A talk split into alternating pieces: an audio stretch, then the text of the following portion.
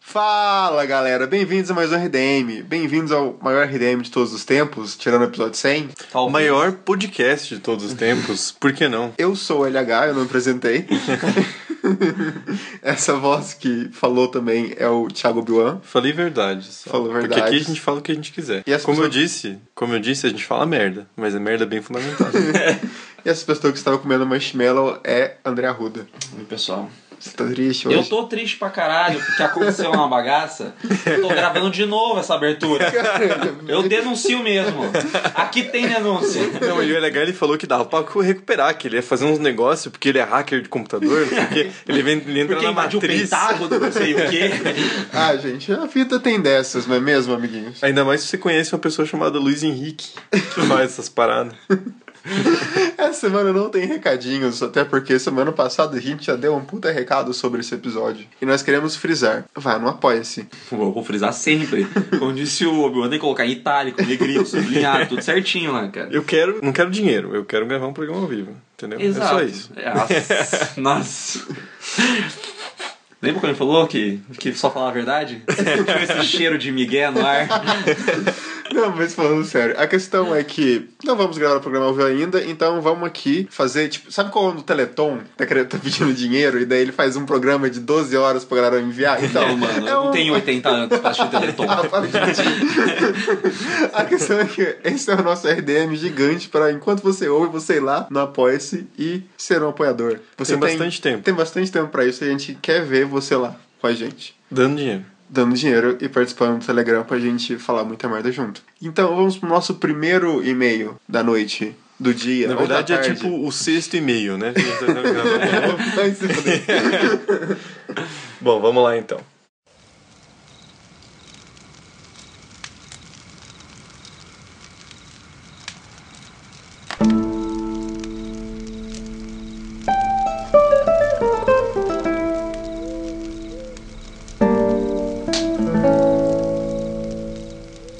Não sei se a pessoa quer se identificar, então vou dizer o nome dela e qualquer coisa depois você tira a Ruda. Na, na verdade, o nome dela é Ana, que tem outras 50 milhões no Brasil, então tá tudo certo. Olá, pessoal. Estou aqui para compartilhar algo sinistro que aconteceu comigo quando eu tinha mais ou menos 10 anos. É tipo a idade do Thiago. Não, cara, 10 anos eu tinha há muito tempo atrás. Muito Ontem. tempo, é sacanagem, né?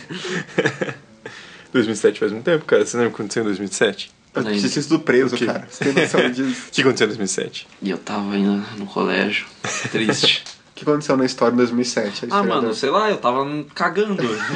A história da minha vida é Eu não importante pra sei, mim. eu não sei porque não tem Copa do Mundo, cara. Eu lembro quando tem, quando tem Copa do Mundo. Eu tava na ressaca moral da eliminação de 2006. 2006 não lembro bem, 2007 eu não lembro muito não. Voltando ao e-mail. Isso aconteceu há oito anos atrás. Minha família sempre foi de se mudar muito, então nunca ficávamos mais de um ano na mesma casa. Não sei porquê. Até que compramos uma casa que eu me lembro ter ouvido minha mãe falar que era um ótimo preço. Aí eu já devia ter pensado, tem coisa do capiroto nessa casa, obviamente, mas como eu era pequena não dei a mínima. Um fato importante é que quando pequena eu era uma criança muito perturbada. Não que eu tenha mudado muito desde então, mas tudo bem. Eu tinha muito medo do escuro. Não era medo, era um pavor mesmo. Culpa da minha queridíssima irmã que me forçava a assistir filmes de terror com ela. SZ? Coraçãozinho. Ah, S2 então. Não sei, não manjo dessas gírias de jovem.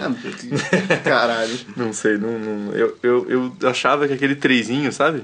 Eu achava que era um casquinho de sorvete aquilo. Mas pode ser também. Pode, mano. Pode- parece, parece três bolas, na verdade. Um saco com três bolas. Meu Deus do céu. Qual que é o seu problema? Lê o e-mail. Mas eu tinha uma prima que fazia isso, cara, muito sacanagem. Eu tinha muito medo de filme de terror. Ela me fazia ver uns filmes muito malucos. Tinha um- eu lembro de um, que eu vi o nome depois, mas eu esqueci de novo. Que era do maluco que matava umas galera com gancho. Nossa, eu sei não que é vocês fizeram o... no verão passado Não, ou é não é o esse. Lenda Urbana? Não, é o... Eu não lembro agora, mas era um cara que ele era escravo e daí mataram Ah, ele tá. porque ele tinha namorado a filha do senhor da fazenda. É um troço muito louco, cara. Isso. Que daí pra se vingar ele matava a galera no sonho. Um Mas troço no Lenda muito... Urbana ele mata com aquele gancho, tipo de... Eu não sei, é ruim. Não, eu sei que é ruim, mas... Daí, né, não é por causa disso que você não vai lembrar agora do filme. Quanta merda já não assistiu na sua vida? Ah, agora? muitas. Então, Mas, cara, Não é lenda urbana. Olhos, Olhos Famintos também é ruim tem podcast, velho. Ah, mas a culpa não foi minha. Não é o Lenda Urbana, não, nem o Sei que vocês fizeram no verão passado, porque não tem esse plot que você acabou de contar. Se você sabe que filme é, amanda comentário. Você sabe o filme que é? Paga um apoio pra nós. É, a gente vai privilegiar as respostas pelo grupo do Telegram. O privado, o do quarto secreto. Exato. Queria dizer que a Ana está no grupo, então muito obrigado, Ana, pelo apoio. Um beijo. Voltando ao e-mail. Culpa da minha queridíssima irmã que me forçava a assistir filme de terror com ela. No tempo de Olhos Famintos ainda, que inclusive adorei o podcast. Viu? Que bom, as pessoas conseguem assistir uma coisa muito tempo atrás e levar na boa uma crítica ao filme. Foi, Fica foi a mais. dica, amiguinhos. Fica a dica. Foi o que teve mais hate, né? Não, não Mas, mas mais. cara, eu me alimento de hate. Ah, não, a gente sabe. Você. Você é o dementador dos hates. Pode mandar mais que eu fico feliz. E naquela casa parecia que tudo piorava. Meu medo piorou muito. Era perto das 18 horas e eu começava a me arrepiar e tinha muita vontade de chorar. Tinha dias que eu ia dormir antes de escurecer, para vocês terem uma noção. Aquela casa era tão estranha que de tarde você não conseguia deitar no sofá e fechar os olhos, porque você sentia que tinha mais alguém ali. Era inquietante. Outro fato importante é que no meu quarto não tinha porta, era só uma cortina. Puta que sacanagem, velho.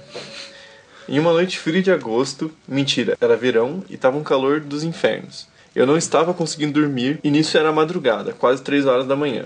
Eu dormia num beliche e estava virado para o canto. Como era verão, eu estava coberta só até a cintura. Foi no momento que eu ia puxar a coberta que senti uma mão muito gelada, muito gelada mesmo, encostar em mim. E eu paralisei. E eu provavelmente seria aquela protagonista que diz: Olá, tem alguém aí? Mesmo se a casa estivesse vazia e seria a primeira a morrer. Eu só queria dizer que a gente sabe quem seria o Arruda. É sempre a mesma coisa. É sempre a mesma coisa. Vocês, É deix- piada fácil, né, cara? Vocês deixariam também pra morrer do mesmo jeito, qualquer Não. pessoa. Você eu deixaria. Você vai dizer, agora eu deixaria porque senão você ia me deixar. Amigo, amigo, acho que a gente sabe quem ia deixar primeiro. assim. Eu ia ser mais rápido. Minha mente funciona assim, eu não preciso nem racionalizar. É tipo, corre. Deixa, deixa, um, deixa um troço no meio do caminho aí. Opa, é meu amigo, deixa ele no meio do caminho. Voltando ao e-mail. Enfim, eu fiquei naquela como eu estava, virada pro canto e pensei: viro ou não viro? Viro ou não viro? Então eu virei. E eu vi alguém saindo do quarto porque a cortina estava balançando e foi muito rápido. Mas eu vi que só podia ser uma mulher porque tenho certeza que vi cabelos negros e compridos. Eu podia ser o RH.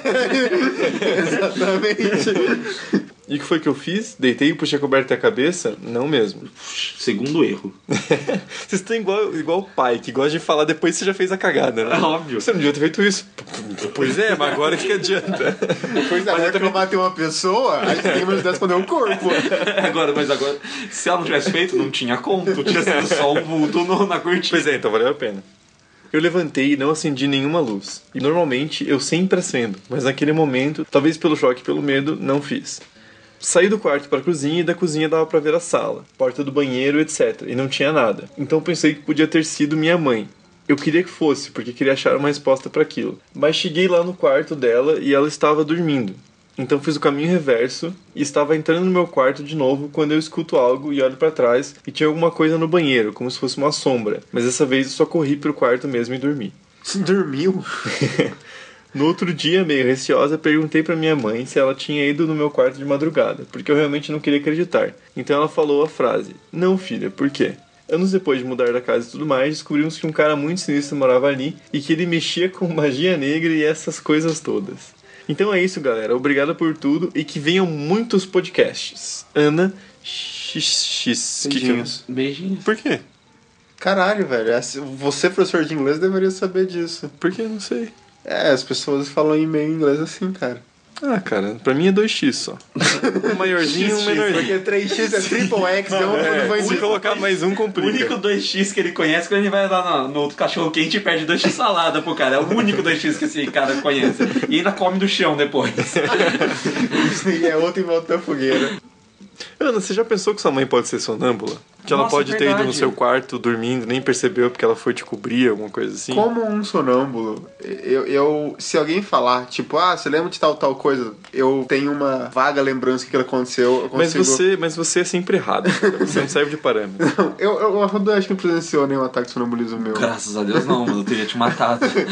Mas outras pessoas que presenciaram sempre falaram, tipo, cara, você lembra de tal, tal coisa ontem? Quando a pessoa fala, na minha mente vem como uma câmera me seguindo e eu vendo tudo que aconteceu e é real. Tipo, eu consigo lembrar depois que a pessoa fala, tipo, não, realmente, é isso eu fiz. Ou se a pessoa fala, ah, você lembra de ter matado alguém ontem? Eu falei, não, não matei alguém ontem. É porque você nunca vai lembrar de ter matado alguém. Mas eu consigo lembrar, eu não sei se é Ah, sonambulismo. isso você lembra, filho da puta, mas o podcast você não salva, né?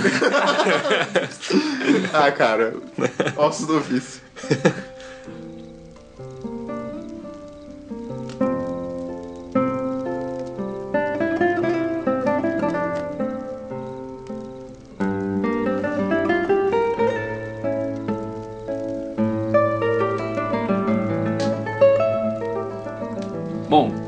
Vamos para a nossa próxima historinha da fogueira dessa vez. Historinha da fogueira. Eu quis reinventar o, o termo. Inventar a forma. Ele tentou duas vezes, viu, cara? Antes era em volta do fogueirão, agora a historinha da, É, em volta você da vê, caldeira. os ouvintes podem ver como eu sou censurado aqui dentro, como eu sofro. Ô, vamos colocar um, tipo umas marchinhas. Marchinha de carnaval, né? É, umas quadrilhas de, de festa junina nessa. Porque eu tô cansado daquela do Bob Esponja, velho. Eu não gosto de Bob Esponja. Mano, é faz chato. 10 episódios que eu não Bob Esponja. Ah, é? Isso, porque só tem esse é o oitavo. Não, mentira, faz mais de 4 já. Sério que não usa? Ah, Faz então. 5 episódios, eu acho. Então de boa, porque eu, não, eu acho o Bob Esponja muito chato, quero que ele morra. Então acho que tem que colocar o esponja nisso. Pode tocar agora. Ah, velho. É a canção da Canção da FGURA, É a canção da é a canção da FGURA. Se acha complicado, mas é a canção da. E acompanhe e comece a soletrar. É a canção da É a canção da FGURA. Patrick! É a canção da. Lulucu! Ótimo! Me acompanhe e comece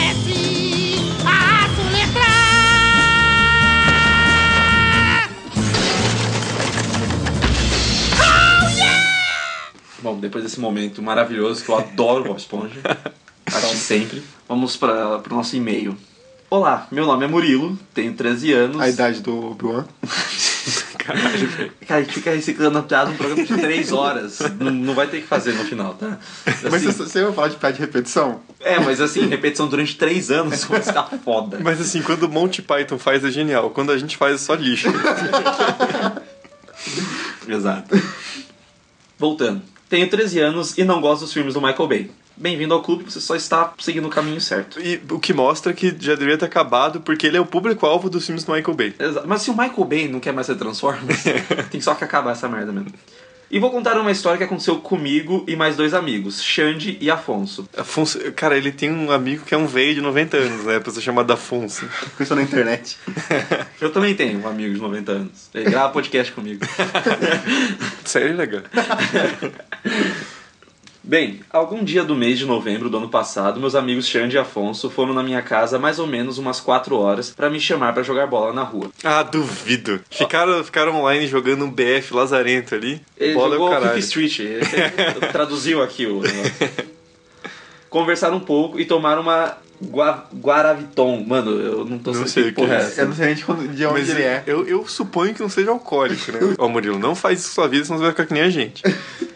Obviamente aceitei. Fomos jogar bola na rua do cemitério porque não tinha carros por perto e tinha pouco tráfico. É tráfego, Murilo. Então, não vou. E tinha pouco tráfego de carros naquela rua. Imaginei um cara vendendo um carro. Exato. Oh, foge! Não dá. Cara, quanto que é esse? Esse aqui é cinquentão. Não, não posso comprar, não. Vai, leva, leva esse de graça, leva esse de graça, experimenta. E tinha pouco tráfego de carros naquela rua. Então não tinha risco de algum de nós fazer merda. Era isso que nós pensávamos. Então, enquanto chutávamos a bola no maior estilo Super 11, mano, não faço ideia das suas É referências. um anime sobre futebol. Ah, mano, não sabia que o nome era. Super 11. Aquele lá que é uma bosta. Não é não, cara. É os manjos da cultura pop, né, cara? Bom, voltando de novo, porque eu acho que foi a maior interrupção que já teve. Foi mal, mas é devido à minha falta de cultura. Só falta de cultura pré-adolescente, né? Eu sem querer chutei a bola tão forte que ela passou pelo muro do cemitério e caiu dentro da casa do coveiro. Então nós fomos até a casa do coveiro pedir para eles devolver a bola. Quando bati na porta, ela se abriu, nível cagaço 10 de 10. Então eu entrei perguntando, o de casa? Ninguém respondeu. Fui entrando e achei um quarto com cacos de vidro no chão. Entrei no quarto e percebi que a bola tinha quebrado a janela. Peguei a bola, olhei para a direita do quarto e me deparei com um cachorro, de porte médio, vira-lata, dormindo com um gato ainda sangrando na sua boca. Fiquei olhando por um tempo, até com muito cuidado saí do quarto e da casa. Falei pros meus amigos o que eu vi e eles foram ver também. Só que mesmo com o meu aviso, eles pisaram nos cacos de vidro e acordaram o cachorro. Eles gritaram: Corre, caralho, corre, gordo! Nisso saiu os dois correndo da casa e eu junto com o cachorro quase mordendo nossas bundas e eu gritei: Vamos pular o muro da casa abandonada na rua sem saída. Nossa, isso que combo, né? Eles responderam: Bora! Corremos como nunca na vida antes e escalamos o muro da grade de uma casa abandonada que ia ser demolida. Já do outro lado do portão, nós começamos a xingar o cachorro e dar risadas, e na hora que o Afonso falou Morte zero, Afonso 1, porra, o cachorro espremeu seu corpo ao máximo. mas conseguiu entrar. Então nós abrimos a porta com um chute e entramos. E começamos a pensar como íamos sair de lá. Tivemos a ideia de abrir a porta, jogar um cobertor no cachorro e descer a paulada nele. Mano, que sacanagem, não se faz isso. Eu não acredito que você fez isso com o cachorro. Sabíamos que era errado, porém necessário. necessário nada. Isso aí eu chamaria de plano Z. Tinha que bolar outro plano.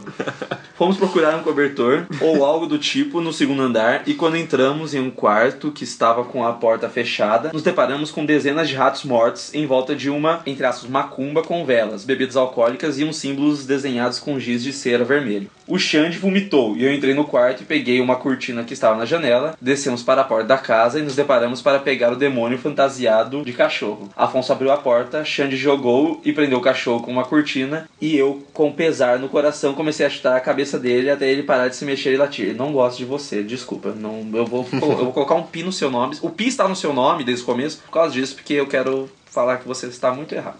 Saímos da casa, sentamos na calçada e ficamos calados apenas se olhando e se questionando o que tinha acabado de acontecer. Fomos à padaria, compramos nossos guaravitons.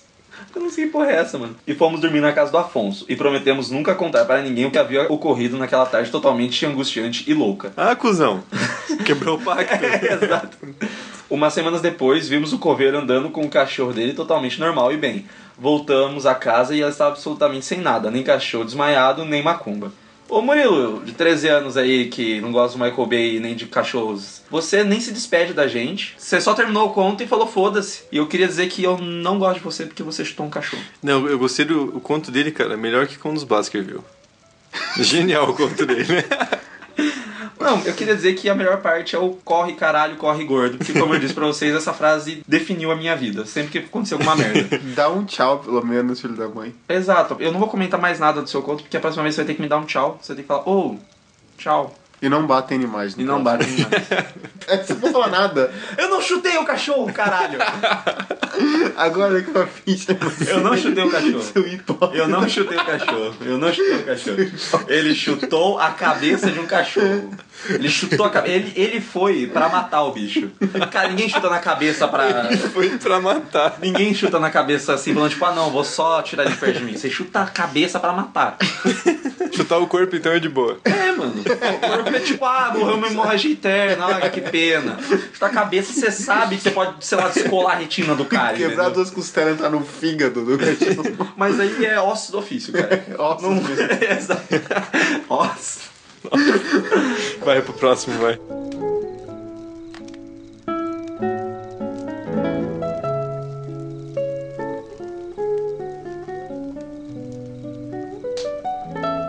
Vamos pro próximo relato. E aí, galera do RDM, firmeza? Não, estou vivo. Meu nome é João Pedro, tenho 19 anos e moro no estado de Santa Catarina. Ele Então não, começa, começa a ler mais rápido esse e-mail. ele não tem a idade do Obi-Wan. Acompanho há pouco tempo o RDM, mas desde o primeiro episódio que ouvi, que foi sobre The Blair Witch Project, ou A Bruxa de Blair, fiquei viciado e, e não escuto sempre. Hã? Ele falou, não escuto sempre que eu posso. Obrigado pela audiência. É, é, eu, eu vou achar que você quis dizer eu escuto sempre que posso. Obrigado.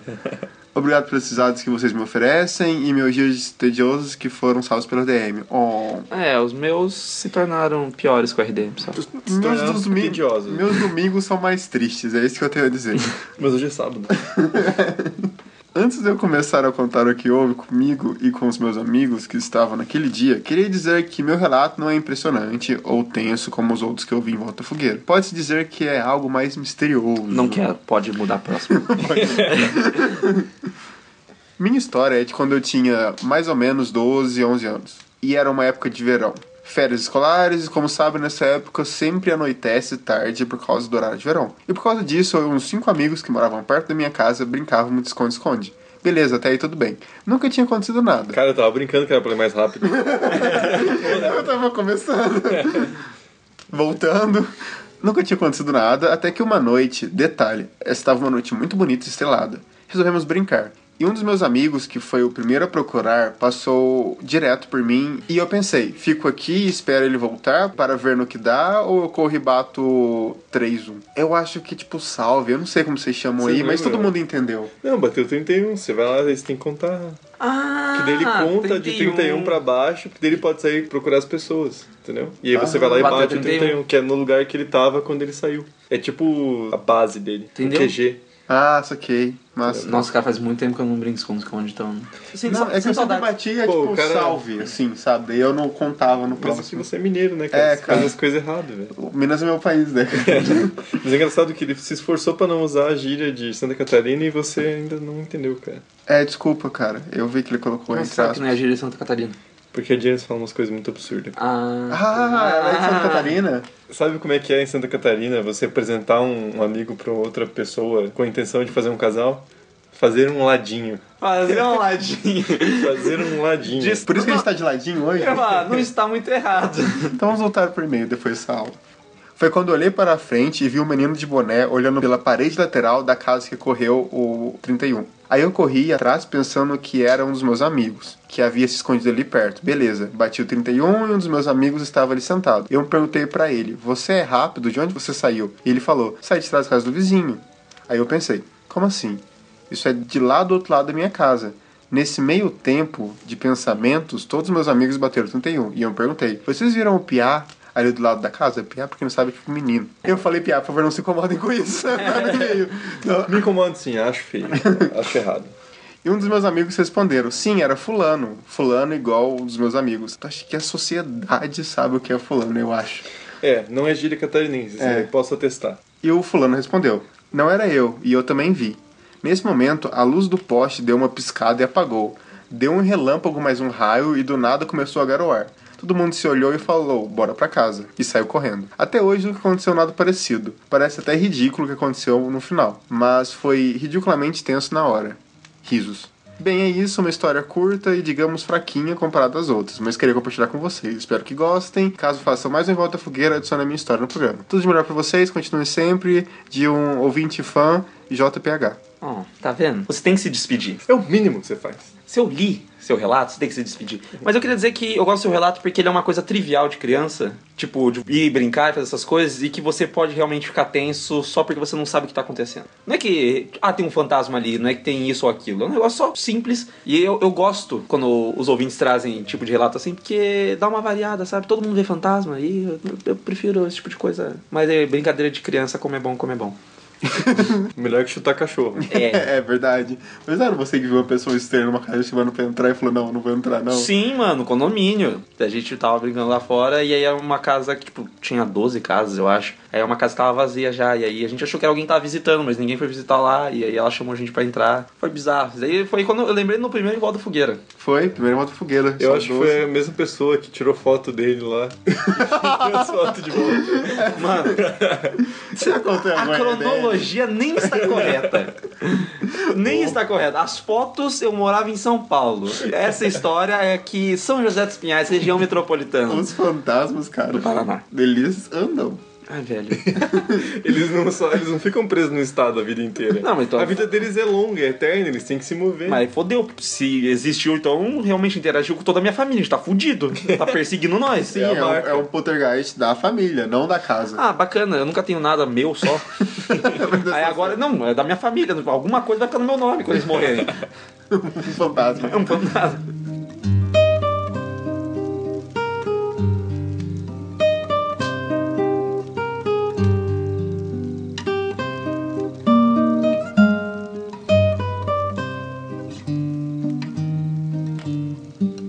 Próximo e-mail. Aqui é a Mika, agora com 22 anos. Oi, Mica. Oi, Mika. É, Eu Mika- senti que alguém ia falar oi, mas ninguém quis falar. Não, a questão a Mika, ela tá no, no nosso grupo de apoiadores. Um beijo pra Mika. Essa merece um beijo. Ela se merece um beijo. Um Se beijo. não quiser, tudo bem, não tem problema. Você tem todo o direito de não querer. Ou um abraço, ou nenhum dos dois. Ou se não quiser, ou se quiser só de alguém e não quiser DLH, por exemplo. De alguém. E não- É, Especifique, deixa mais Aham. específico. legal que ele é o mais hateado. Eu, eu, um abraço. Eu já enviei meus relatos antes. Eu era aquela que a família não gostava. Bicho, todo mundo, toda a família odeia É criança. o Porque RDM foi feito por causa disso. criança é caro e enche o saco. Mas Então- quer ter quatro? O que, que você, que que Não, tá mas, falando? mas cara, é o ciclo da vida. Eu estava na casa do Thiago quando a mãe dele falou assim: você dava muito prejuízo. É verdade. Porque eu comia duas papinhas por refeição. Eu era daquela da que a família não gostava e gostaria de contar mais algumas coisas que aconteceram durante esses meses. Eu já queria ter mandado, mas vocês sabem como é essa vida ocupada de adulto. Não sei, tô de férias. Não sei, eu choro, né? Eu Me choro formei, muito. tô fazendo altos nadas. Eu sei, mas não sou adulto. Da última vez, eu contei sobre a casa que eu morei durante a infância. Dessa vez, vai ser sobre algumas histórias da minha família. Algumas rolaram antes de eu nascer, inclusive, e sobre o que tem acontecido onde moro. Nossa, que relato bem escrito, cara. Parabéns, Mika. Tá dando gosto. Não precisa nem mudar nada, arrumar, travar no meio do... Nota Ah, 999 no Enem. Tá lindo. Como já mencionado no e-mail anterior, minha avó era mãe de santo. Fazia parte de um centro de Ubanda e manjava dos Paranauê. Ainda manja, mas isso é segredo. Ah, eu lembro do e-mail dela. Se eu não me engano, em Volta Fogueira 6. Porra, mano. Ah, não sei, cara. Era... Ah, cara, é meu trabalho, né? Não, você, não- você não tem como saber mesmo. Você nem sabia que tinha a música do Bob Esponja 3 não tem mais? É em volta da fogueira muitos. Ela me contou do primeiro contato que teve com espíritos e coisas do tipo. Foi quando ela era nova, uns 12 anos, e estava na cama dela. Do nada, durante uma noite, minha avó começou a ouvir alguém sussurrando: azeite de dendê, pimenta malagueta, pra ela, repetidamente.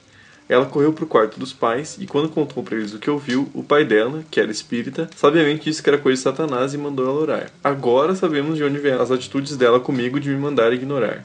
Ela me pediu para não contar nenhuma das histórias que aconteciam no centro, mas me autorizou a contar uma delas. Basicamente, as pessoas chamavam a minha avó para benzer nos comércios e casas delas.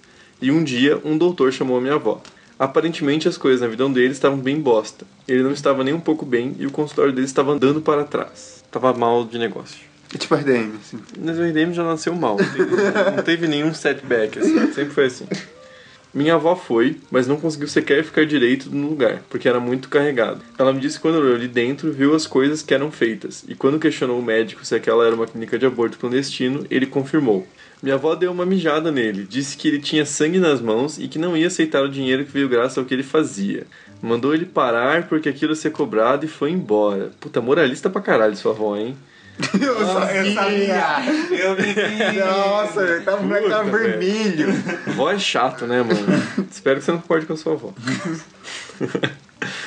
Outra história que ela nos conta toda vez que falamos sobrenatural é de quando ela foi procurar meu tio na rua. Já era bem tarde, por volta de três da manhã, e ela não conseguia dormir porque o meu tio mais novo ainda estava na rua e ele era jovem. Então ela, mulher de militar que aprendeu a atirar e ria da cara do perigo, aprendeu a receber pensão também. Bem poupuda, que dura bastante tempo, vai não próxima consegue. família, Ele vai não- pro filho, pro tio, pro sobrinho, pro neto. Se for, se for patente alta, então, nossa senhora. É, você pode falar agora qual, qual outro assunto polêmico aí da pauta? O que, que você acha da, da liberação da puta que eu parei alguma coisa assim? A putaria tem que ser liberada. Sempre. Então ela saiu na cara e coragem para buscar meu tio na rua. Quando ela estava descendo na rua da casa, ela viu alguém com a cabeça bem branca, deitado embaixo de um cobertor e não dava para ver o seu rosto. Conforme ela ia se aproximando, o medo ia aumentando, até que a voz disse: Não precisa ter medo, eu não vou te fazer nada. Ela ficou sem entender, mas não respondeu e continuou passando, até que deixou aquela pessoa para trás. Não encontrou meu tio e após algum tempo ela resolveu voltar para casa, e a pessoa ainda estava lá do mesmo jeito. Então ela perguntou: Não encontrou seu filho? E minha avó disse que não. A voz continuou: Volta para casa, ele logo vai aparecer. Minha avó escutou e foi para casa, e realmente foi o que aconteceu. Mas quando meu tio chegou em casa, ele parecia meio assustado e perguntou para minha avó se ela viu alguma coisa, e ela respondeu que sim. O que ele contou foi que estava voltando para casa, passando pela mesma rua, e a pessoa disse: Sua mãe está muito preocupada, vai para casa. Ele disse: Você nem sabe como é minha mãe. E para surpresa dele, aquela pessoa descreveu exatamente como minha avó estava vestida, até a cor do óculos que ela usava na época. Detalhe: hora nenhuma pessoa descobriu a cabeça. Os dois ficaram intrigados e foram ver aquela pessoa, mas quando chegaram lá, adivinha? Não tinha nada e nem ninguém. Anos 90 era outra coisa. Você saía na rua de madrugada e um Gasparzinho te ajudava. Agora você sai e é assaltado. Acho que ah, não. não, saudosismo também não. Ai, cara, não me consegue. Como, como, como cabe tanto ódio nesse coraçãozinho? Não, não é ódio, cara. É só a realidade, tá ligado?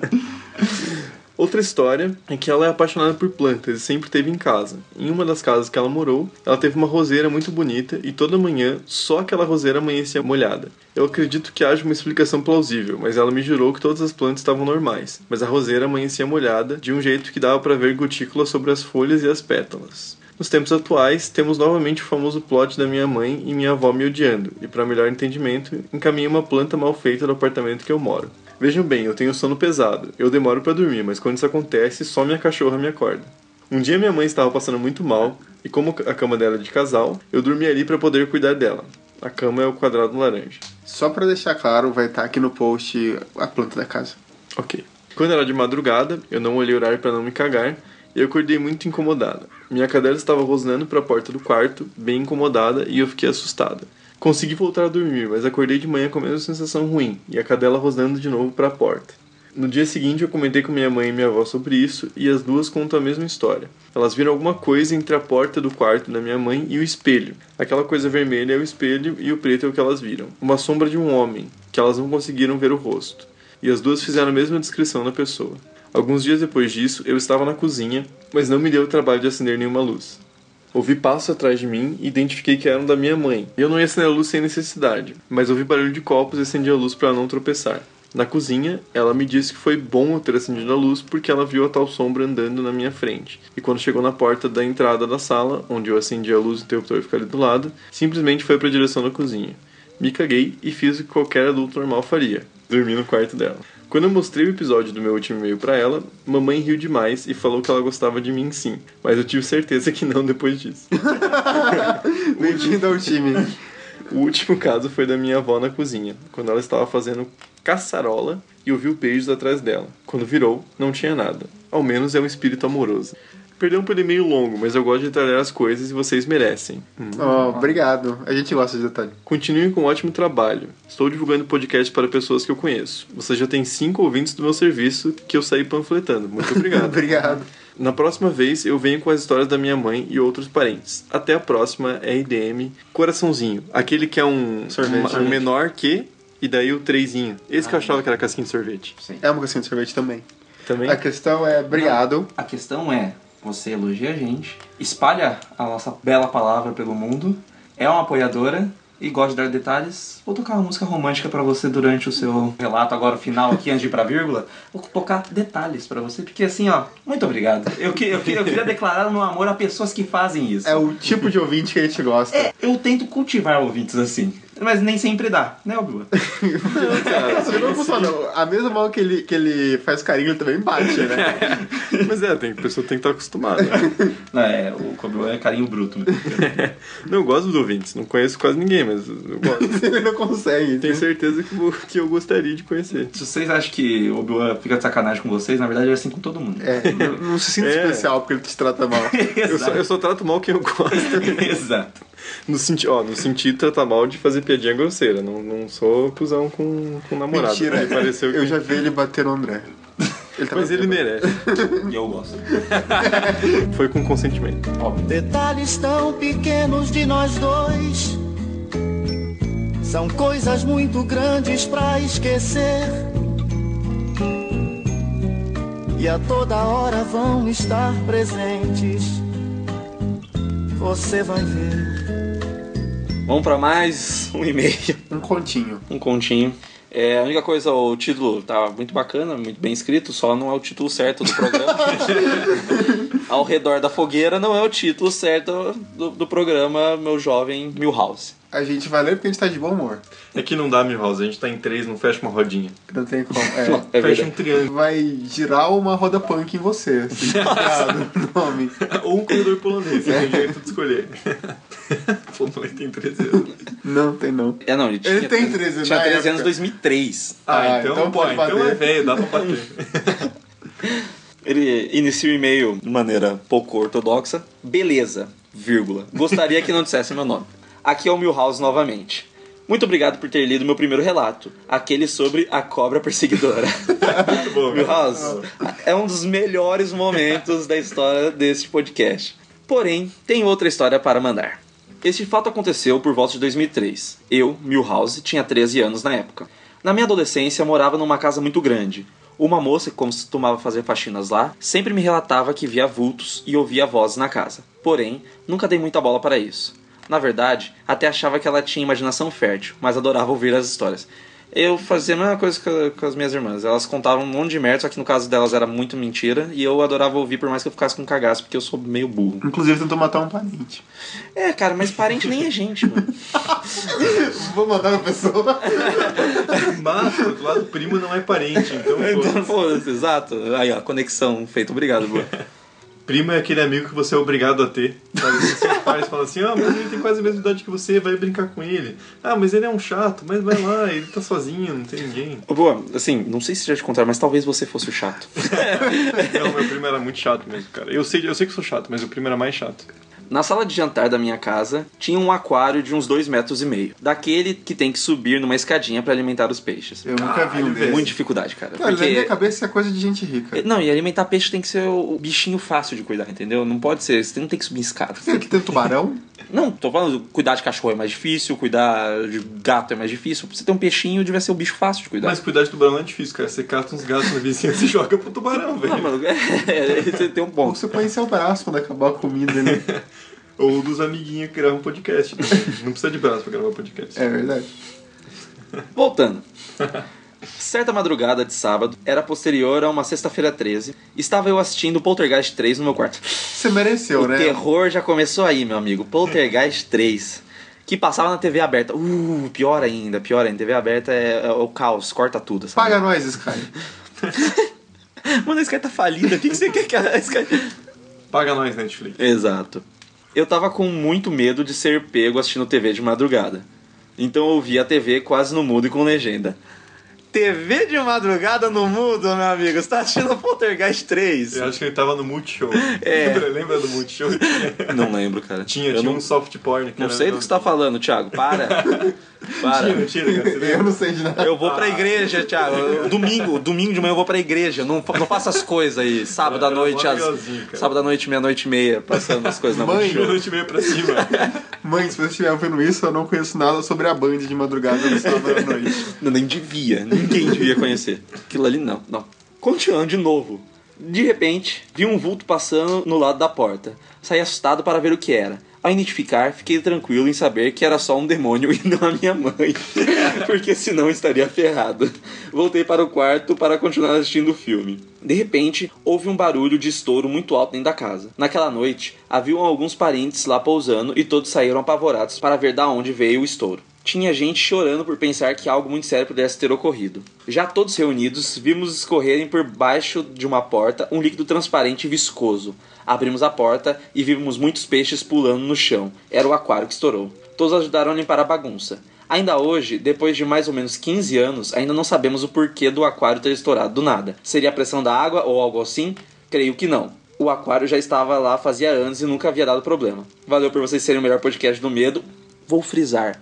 Melhor podcast de medo e coisas associadas do Brasil. Logo mandarei o fim dessa trilogia de. Ah, não, meu amigo, você não avisa, só manda.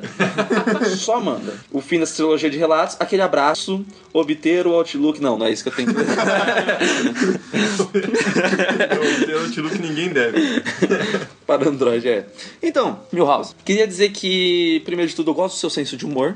Que se a pessoa achou que tá sendo perseguido por algum demônio ou uma cobra e era um cabo de algum instrumento musical, a pessoa tem que ter um bom senso de humor. Mas as possibilidades de ser um, um aquário velho são grandes. Ainda que tenha o plus a mais, como diria certas pessoas famosas, que tem a questão de você ter visto um vulto. Essa é a parte que acho que muda as coisas. Porque se não tivesse visto vulto nenhum, não tivesse acontecido nada, a resposta mais simples normalmente é a mais certa. Deve ter algum ouvinte aí que fez engenharia e estudou resistência a materiais e pode dizer se um vidro desgasta ao ponto de explodir assim. É, mas aí. Caralho, isso é muito específico. Deve ter uma engenharia só pra isso. Engenharia de aquário. Não, a engenharia que mexe com coisa física, assim, tipo mecânica, civil, eles têm resistência. É por isso que eu e a Ruda fizemos engenharia historiográfica. Exato.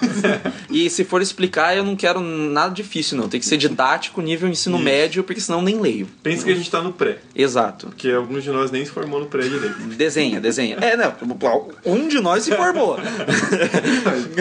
A Ruda a gente tem foto. Não, então, eu também- eu me formei. Eu- Eu vou ter que mostrar pra você a foto agora. Eu acho que vai, cara. Por favor, por favor, eu quero ver a foto de vocês.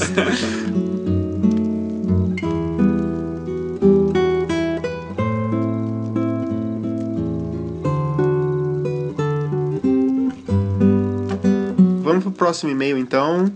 E aí, seus putos, tudo bom? Cara, não senti a empolgação que ele escreveu. Eu não, eu não, eu não. É que nem quando a menina mandou lá no e-mail e falou Olá, e aí o Obi-Wan leu Olá. Não Mas é é assim. porque a gente interpreta do jeito que a gente vê as coisas. Não, não, né, não, cara? não. Dá esse seus putos, belê? Tá feliz agora? Agora tô, pô. Seu puto. Então, Agora meu, tá nome belê. é, meu nome é Cauê, tenho 20 anos, é um pouco mais do que o Bobião tem. Moro em Itu, São Paulo. pô, Conheço. e tu- cara, e tu tem aquela, aquela parmegiana do bar do alemão. velho. Uh, rapaz, Nossa, maravilhoso, muito Manda bom. pra melhor nós. coisa, cara. Vira apoiador, depois manda pro Mejana. Faz muitos anos que eu não vou pra Itu, cara, mas, né, é um lugar da hora. saudades, É saudades. quente para um cacete, mas é da hora. Tem que ir no inverno, então. É, Não, é quente sempre, mano. É um, é um horror. Ah, então manda uma parmegiana pra nós que não vai lugar quente, não. Conheci o podcast há uns dois meses atrás, enquanto eu estava fuçando no Deezer. Inclusive, um beijo pro Deezer que deixa a gente no destaque. É, e dois meses atrás é meio relativo. É meio relativo porque eu Caralho, velho. Cara, não, não tem por que ter batido esse negócio. Mano, tava, tava fechado, não tá? Na moral. Não. Na moral. Eu não posso dar. Explica pros ouvintes, né? Não, ficou alto o suficiente, acho que todo mundo ouviu. A Annelise, a gente trocou o lugar do estúdio. A questão é que a Annelise veio junto. E veio pra minha casa agora, seu filho da puta. Caralho, mano. Chega, chega. Não, chega essa porra de podcast. Não, agora esse e-mail vai ser lido. Não, vamos fechar no 130. Chega. Nunca mais eu gravo um. É bom que vocês gostem desse porque é o último. A questão. Nossa, saiu. Entrou a Denise ali. A questão é que sempre acontece quando a gente grava em fogueira. Sim. Caralho, que... você não quer abrir a porta, não? Não, mano, você é maluco? Deixa lá. Eu vou pressionar ela pra ir embora. Tá, vamos continuar o e-mail. Ele vai esperar a gente ir embora, vai que segue um de nós, entendeu?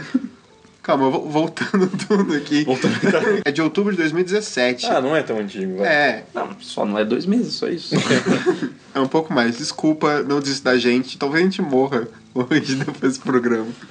Ah, não, sonhos não se tornam realidade fácil assim, meu amigo. Eu e minha noiva simplesmente adoramos. Caralho, noiva? Ele tá falando do podcast. Pô, tem gente que casa cedo, né, velho? Porque a gente é uns bosta, né, meu?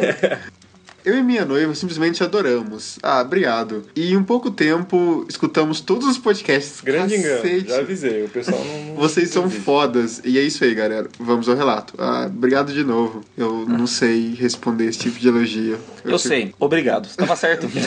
Estava certo. Você tava certo, você tá respondendo, eu só estava reafirmando que Ah, você sabia. ah, não, porque você tava falando que ele tava certo de falar que a gente é foda. Ah, tá. Não, mas também tá certo. Quando eu tinha 16 anos, fui morar nos Estados Unidos para cursar o ensino médio.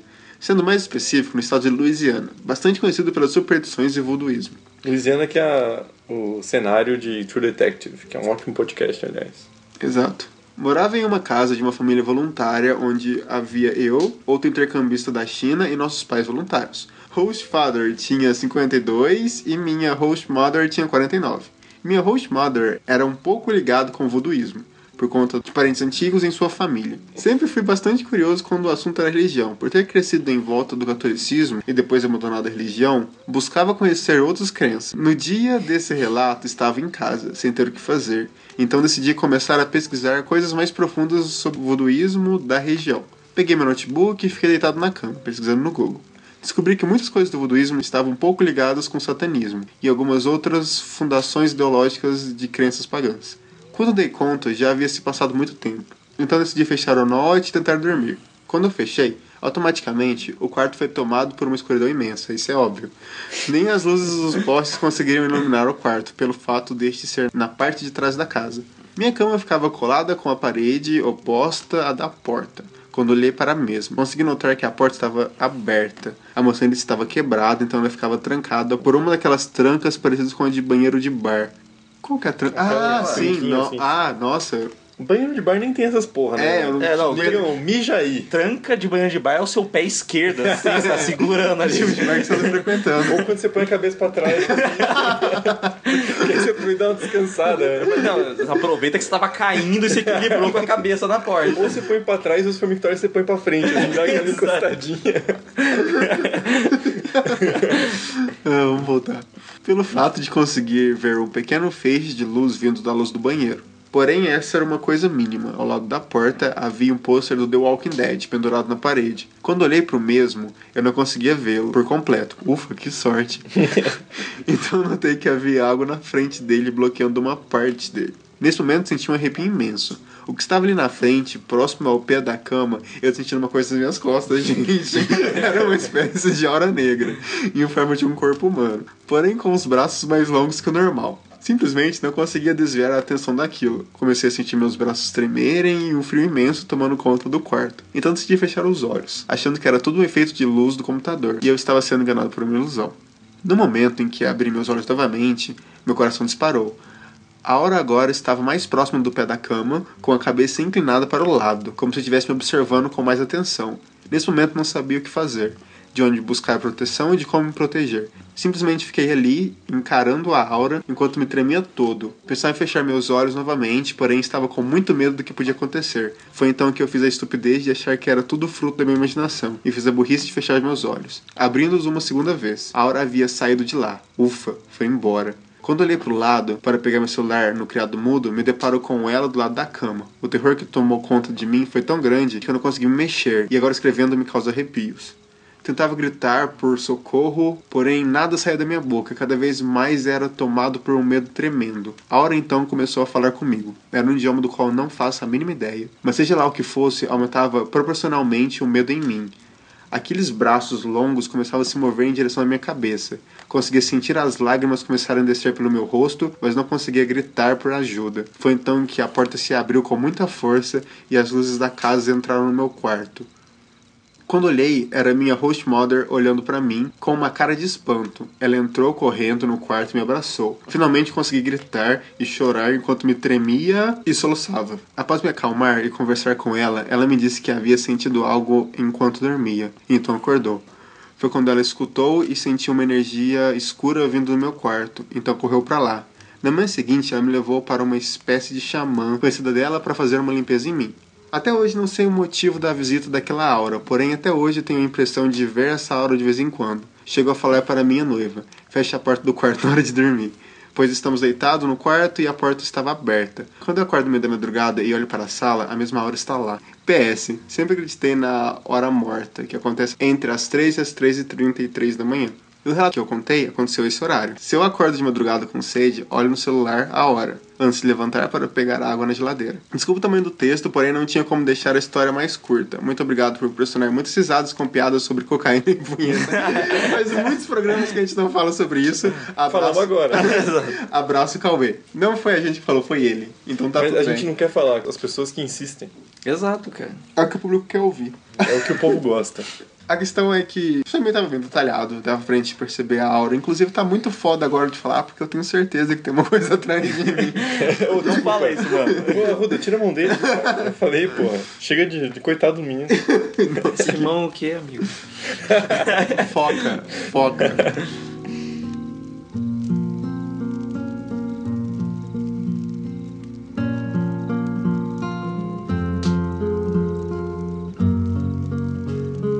Vamos dar um break aqui nos nossos e-mails para lembrar do Apoia-se. Se você não entrou no Ruda, põe um break aí pra nós. Dá aquela. Se você não entrou no Apoia-se ainda, a gente vai pedir pro editor deixar um- uma música de elevador durante 10 segundos pra você abrir o Apoia-se e. Não, não, pra você ficar constrangido de não estar tá apoiando, ajudando e ir lá apoiar. Eu vou colocar a versão de elevador, aquela versão bem lazarenta de Garota de Ipanema, sabe? Que essa... É, sim, isso. Pra não pagar royalty, né? Então, vai começar agora. 10 segundos constrangidos.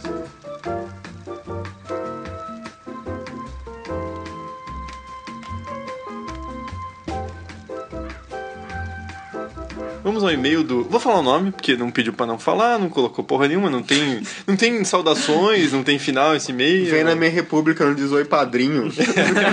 Não me dá um oi, não. Pô, tem que pagar um almoço pra nós, cara. não é Exato. E no Apoia-se também. Bom, o Paulo Henrique não tá na Apoia-se, né? Não. Então acho que não devia nem ler. Porque não tem saudação, não tem final. O que vocês acham? Ah, velho, é- não, lê, porque é curto. Aí a gente pode falar um pouco do que, que o Paulo fez nesse. Mas o que, que ele fez de bem. errado, sabe? Mas ó, você tá. Eu vou colocar aqui, Paulo, mas você tá na pendura aqui, amigo. você tem que ir lá no Apoia-se, filho. É. Senão não é assim não, cara. Eu já contei essa história no grupo do Telegram, mas achei válido mandar por aqui. Isso aconteceu com a minha mãe faz uns bons 40 anos. O LH já tava vivo, não sei. Ah, você tem que perder agora. Plot Quem perder agora? pra quem não sabe, o LH é velho. De alma. Meu avô tinha ido na cidade. Nossa, isso é coisa de filme dos anos 30, né? Meu avô foi até a cidade. Tinha ido na cidade comprar coisas pra casa e deixou o irmão dele pra cuidar das crianças. Como lá é roça, a cidade fica a uns 15 quilômetros. Meu senhor. Nossa, é passos? Não é fácil. Eram umas 19 horas, eles começaram a ouvir um barulho estranho no lugar onde ficam os cachorros. Também conhecido como Canil. canil. Obrigado, LH. É. Às vezes você é útil. Detalhe que a fêmea tinha criado na noite anterior. Tinha dado cria, né? É, é isso que ele quis dizer. Quando eles foram... Mas olhar- quando a pessoa escreve errado assim no da Apoia-se, a gente se. Eu cortei você. Mas aí. A cara do Obi-Wan foi impagável. Ah, que pena que o podcast não é visual, gente. É muito. A minha cara de eu não preciso disso, eu tenho outros dois empregos. Eu só queria falar que quando a pessoa escreve errado e não tá no Apoia-se, a gente mostra a vergonha. Exato. Expõe, A né? gente, faz, a gente faz a rodinha da vergonha igual no What We Do in the Shadow. Shame, shame, bad vampire. Quando eles foram olhar o que estava acontecendo, viram uma figura grande, parecida com um cachorro, em pé brigando com os cachorros e fazendo um barulho bizarro. Alguma mistura de uivo e ganido. O tio da minha mãe pegou a espingarda e atirou na figura que se desfez em fumaça na hora. No dia seguinte, eles foram olhar e viram dois filhotes mortos com cortes, tipo garras. É isso, e-mail, não tem final. Isso que eu ia falar. E aí o resto? O resto? Não é isso mesmo. As garras arrancaram os abraços e outros. Um podcast O resto do e-mail. Exato. É, não, arrancaram a educação da pessoa que foi escrever o negócio. Assim, Paulo, é, gostei do seu, do seu relato, mas eu não vou comentar porque se você não fez comentários pra me dar oi, eu não sou obrigado a. Eu vou fazer um comentário porque é um semi-jabá que me lembrou muito a história da, da Fazenda dos Bel. Sabe, te dar um tiro nos bichos. E os bichos aí, tá cara. lá. Se eu, vou, se eu vou fumar uma parada, tirou nos bichos, é... Não, mas acho todo mundo tinha que ter fumado. Porque É, isso algumas acontece, pessoas. cara. Vai ver que é uma cidade pequena na Holanda. Nunca se sabe. Enfim, ou os podcasts da Fazenda Bel.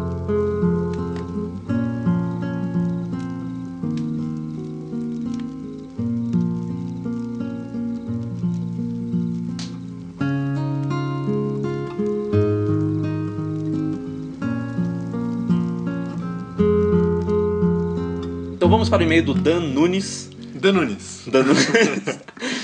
que ele faz um disclaimer antes de começar o e-mail. Ele fala: A história não é minha, vocês optam por falar no começo, no fim, ou simplesmente não falar, uma vez que eu coloquei na primeira pessoa e modifiquei a forma como a história foi contada. Hum, Dan Nunes. é. Adoro contos. Cheiro.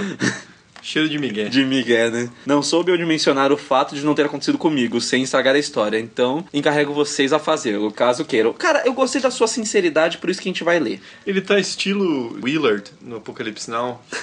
Ou Marlon no Heart of Darkness, assim, repassando o conto. Exato. Acho válido. Só porque eu acabei de fazer uma propaganda do, de um podcast nosso, então. E fazia tempo que eu não puxava a caixinha na hora da edição. Vai um momento pra isso. Fala, galera! Aqui quem fala é Daniel Nunes. Eu sou muito fã do podcast de vocês. Posso afirmar que me fizeram apreciar podcasts em geral. E desde que conheci, comecei a ouvir vários outros de diferentes assuntos. Então, obrigado. De nada, ah, cara. porra, cara, a gente foi apresentado por outras drogas, eu fico feliz. Na verdade, eu que queria agradecer por você estar falando isso pra gente, porque aí mostra que o trabalho é bem feitinho e a gente gosta quando a galera agradece quando o trabalho é bem feitinho. Porque a gente se fode pra fazer essa Eu porra. gosto do Thiago, né? Mas a gente tá aqui. Não, mas nem eu gosto de mim. Esse é o ponto. Agradeço, inclusive, ao amigo jogador Jake que me apresentou o RDM. Um beijo, Jake. Enfim, desejo tudo de melhor ao podcast de vocês e, por gentileza, invistam em Em Volta da Fogueira. Foram as melhores e mais aterrorizantes histórias, reais, mesmo com o meu ceticismo, que já ouvi. Sem mais delongas, falarei do que vim falar. Paulo, isso é uma introdução. Pra gente. é, tá. A gente- E, e a gente vai investir se a gente tiver dinheiro. Porque Então a gente vai dinheiro, a gente não vai investir. É, a gente já deixou claro já que isso aqui é um ensaio pra vocês pagarem a gente. Então... Só que a gente sendo muito filho da puta e pedindo dinheiro pra todo mundo. Não, mano, filha da puta é que não me paga. A gente tá sendo mercenário. é, velho, eu não ligo não, cara. Dinheiro é bom, capitalismo que é ruim. Exato. Era ou isso ou cair no mundo das drogas. Eu tô tentando isso. Pô, se eu tinha essa opção, vocês deviam ter falado antes, velho. Eu acho que a gente pode conseguir o apoio pra financiar as drogas. Exato. Mas aí você deixa de ser consumidor, só assim você pode ser traficante também. O que é também é vantajoso. Exato. Mas voltando ao e-mail dica. do Dan Nunes. Não, não, não fica não. Que isso? Caralho. Fazendo disclaimer automático. Selo Proerd pra vocês aí. Tentarei ser claro e objetivo. Vamos lá. Estava conversando com meu primo sobre coisas aleatórias e lembramos de uma história muito estranha que aconteceu com a gente um tempo atrás. Desde o acontecido, achávamos que se tratava puramente de uma brincadeira de algum conhecido, ou algo assim. Mas revendo a situação, chegamos à conclusão de que foi algo muito bizarro para ser só isso. Vamos aos fatos, de uma forma corrida, a lá Saramago. Puta merda, mano. Saramago me dá nojo. O cara não pontua, mano. Dá vontade de. Sério, eu leio Saramago com uma caneta do lado. Ponto, vírgula, ponto. Ele não só não pontuou, como ele gosta de parágrafos que são capítulos, na verdade. Exato. Mas isso aí eu até acho engraçado, assim, eu até me divirto, então não tem É. tanto problema. Mas é ruim que você tá lendo a pausa e quer, quer parar pra fazer outra É, coisa. em algum né? momento. Você não consegue.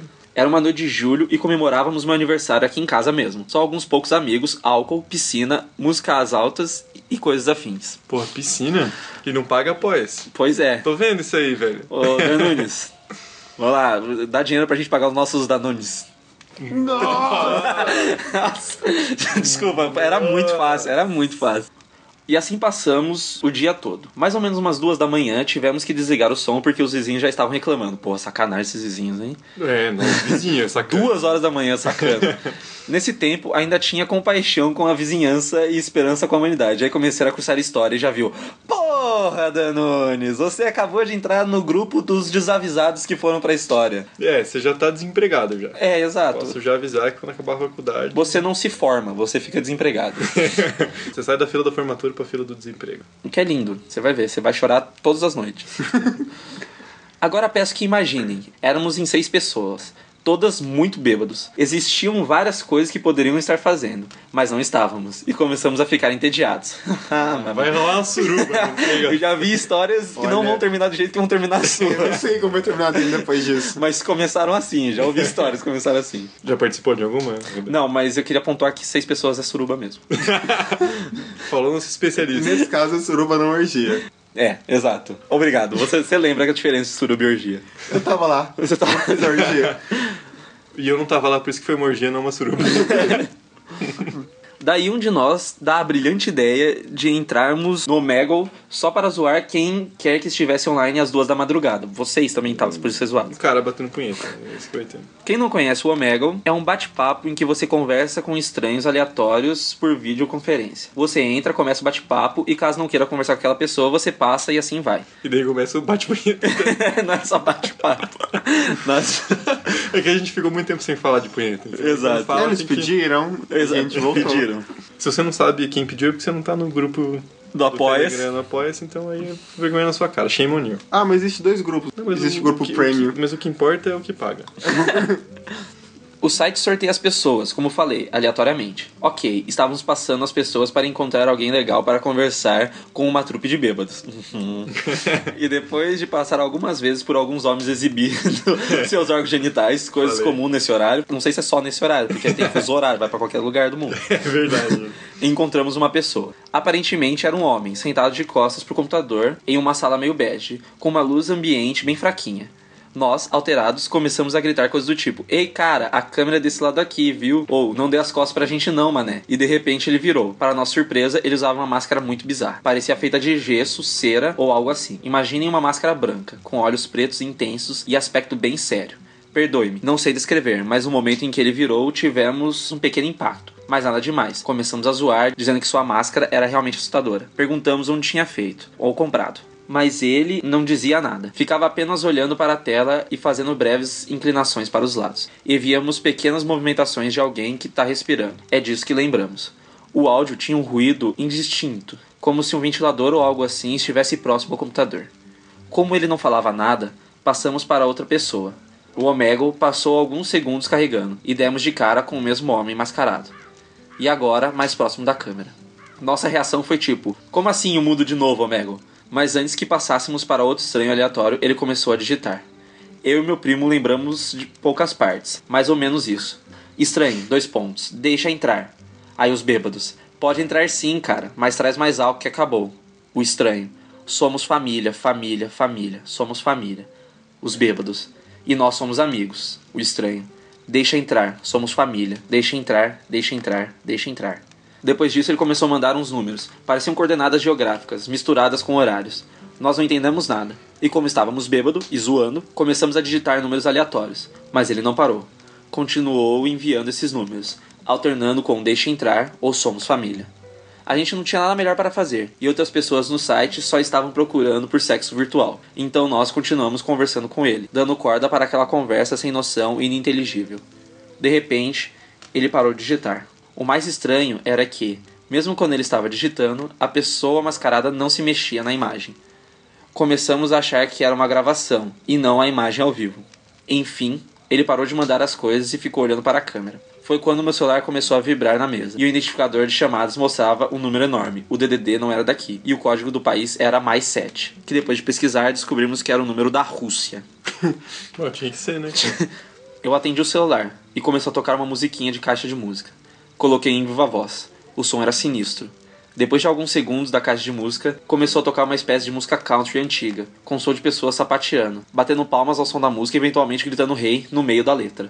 Em seguida, começou uma voz parecida com a de um comercial dos anos 80, meio nasalada, abafada, falando coisas que a gente não entendia, talvez em russo. É provável. Depois, uma voz parecida gritou em português: O show vai começar. E umas pessoas aplaudiam com uma música de circo no fundo. Então começou um barulho de interferência de rádio e a ligação caiu. O som do computador nos fez olhar a nova mensagem: Deixa entrar. Foi então que começamos a ficar com medo. Amigo, só aí você começou a ficar com medo. De início, imaginamos que era alguém que nos conhecia tirando onda com a nossa cara. Comecei a perguntar quem era, e ele só respondia que era família. O celular da minha irmã tocou, era o mesmo número, e quando ela atendeu, eram os mesmos sons. Quando a ligação acabou, a câmera dele ficou preta por alguns segundos e, de repente, voltou. Mas ele não estava mais na imagem. Agora era a imagem de uma rua meio escura. Só dava para ver os postes e algumas casas. A imagem começou a se movimentar, como se a pessoa que estava filmando tivesse começado a andar pela rua. Percebemos então que era a minha rua. Ele caminhou e quando a imagem começou a se aproximar da minha casa, minha irmã e uma amiga correram para a sala para trancar a porta e ficaram olhando para a janela. Eu continuei no computador com os outros amigos e a filmagem chegou até a minha casa. Um zoom deu close no rosto da minha irmã e da amiga dela na janela, e eu gritei para elas saírem de lá. Elas fecharam a janela e correram para longe. Eu perguntei quem era, e elas disseram que não tinham visto ninguém na rua. Então eu digitei no bate-papo que iria chamar a polícia, ele continuou lá por alguns minutos, filmando a minha casa. De repente, o cara com a máscara apareceu na imagem novamente e gritou: Deixa entrar, deixa entrar, deixa entrar, deixa entrar, deixa entrar. A imagem ficou escura e ele se desconectou. E esse é o, esse é o fim do e-mail. Dava um bom curta, a gente vai roubar seu roteiro, amigo. Óbvio, nossa. Meu Pô, amigo, cara, que conta. É, não, eu queria dizer que se é verdade isso, eu, eu espero que seja verdade, porque eu realmente fiquei com. sa- saiu um xixizinho aqui. Eu, eu realmente espero que seja verdade. Se é verdade, mesmo não seja sua história, né? Você já deixou claro que não é? Queria dizer que.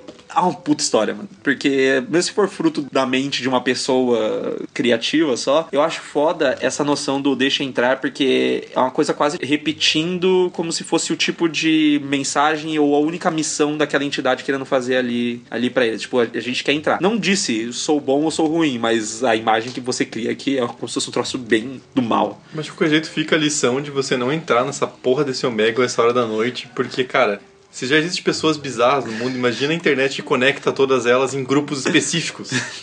Fica só gente bizarra junta, é muita coisa. Na verdade, a dica que eu posso te dar é que antes de entrar no Omega, ou se você tá em 6 e bêbado, faça uma suruba. é uma ideia muito melhor do que ir no Omega.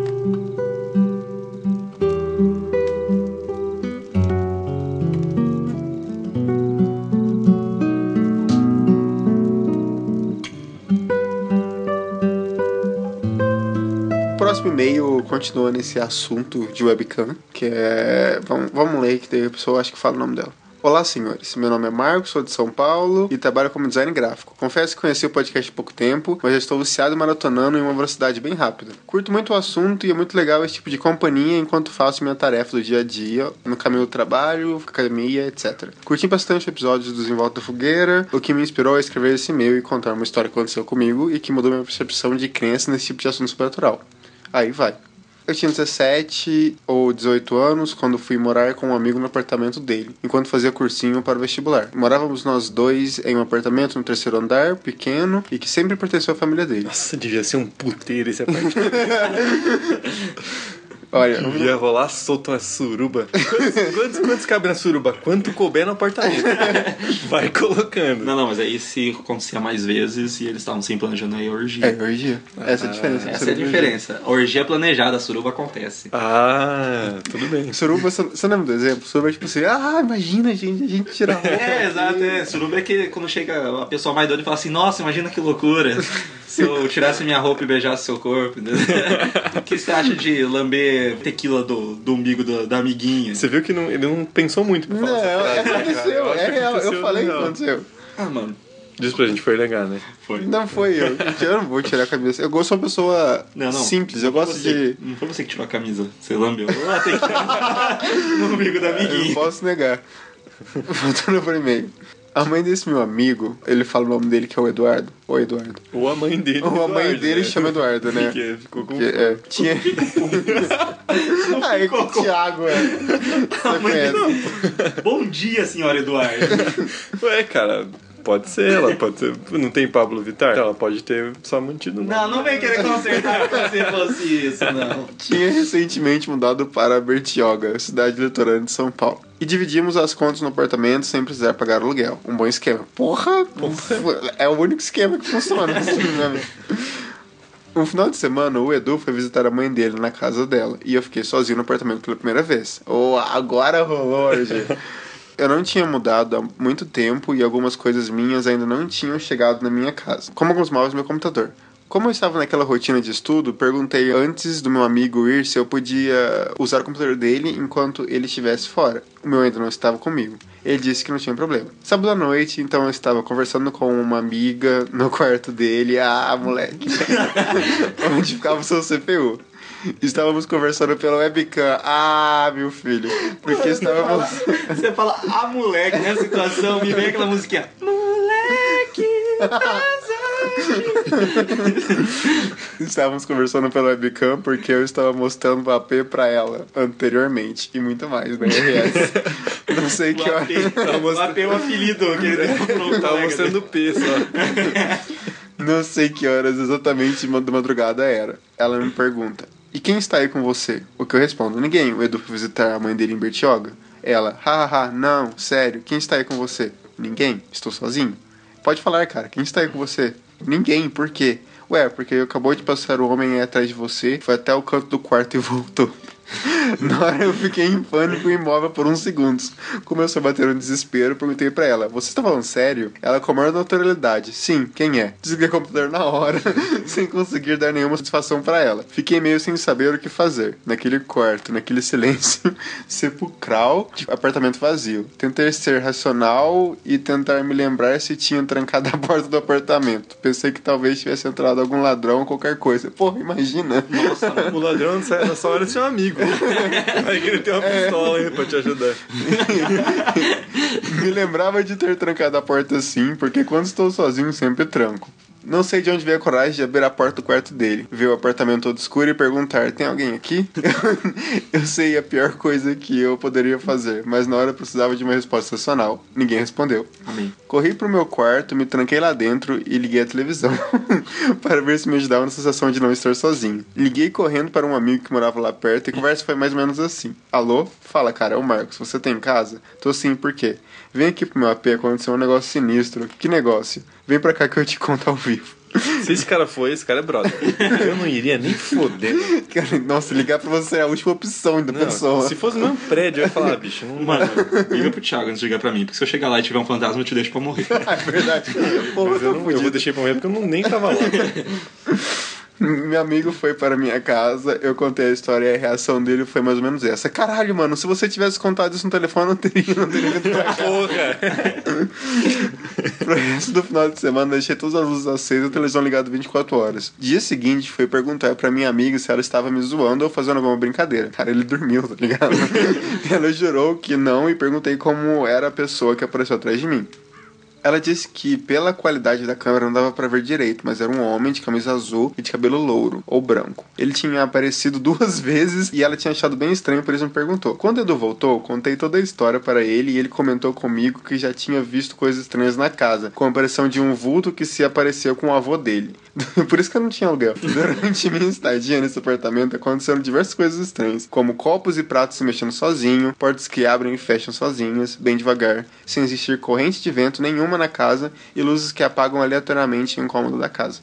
Desde esse acontecimento, passei a acreditar que talvez exista alguma coisa que não sabemos explicar no mundo espiritual. Talvez, esse cara é muito incrédulo. Confesso que nunca senti nenhuma energia negativa na casa pesada. Sempre foi muito tranquilo e por isso passei a ter cada vez menos medo. Mesmo que houvesse alguma coisa lá, não parecia querer fazer-nos mal. Pelo contrário, então levamos muito na brincadeira no final. Bom, esse é meu relato. Desculpe se foi muito longo, queria contar todos os detalhes. Continue o bom trabalho de vocês e um grande abraço. Abração, Marcos. A gente já comentou já muitas vezes já de coisas acontecendo em casa. Eu só queria comentar um negócio, só que porta abrindo devagar não é sinal de poltergeist, gente, nem de fantasma. É sinal de vento. Não, não, também não é não, porque dobradiça de porta se não estiver bem apertada, ela não encaixa direito certinho, ela pode abrir sozinha. Então, Tá é assim, não é um sinal. Se você só tem esse de sinal, não é um sinal. Como ele apresentou outras coisas, é que aí eu queria. Eu, eu queria fazer um comentário também que, como não tem aluguel, eu ainda acho que vale a pena ficar na casa. Tem, eu não quero falar, vou citar nomes, mas eu conheço uma pessoa que ela tinha uma empresa e ela guardava coisas no estoque desse lugar e esse lugar rezava lendo que era mal assombrado, que eles, chegou uma época que eles não apagavam a luz, porque no outro dia vai estar a luz apagada mesmo. Eles também largavam lá porque sabia que o fantasma não tinha o que fazer organizar as coisas. Aí, na verdade, ouvintes, esse é o nosso estúdio de gravação. Então paga o após pra gente alugar outro e sair dessa, dessa espelunca.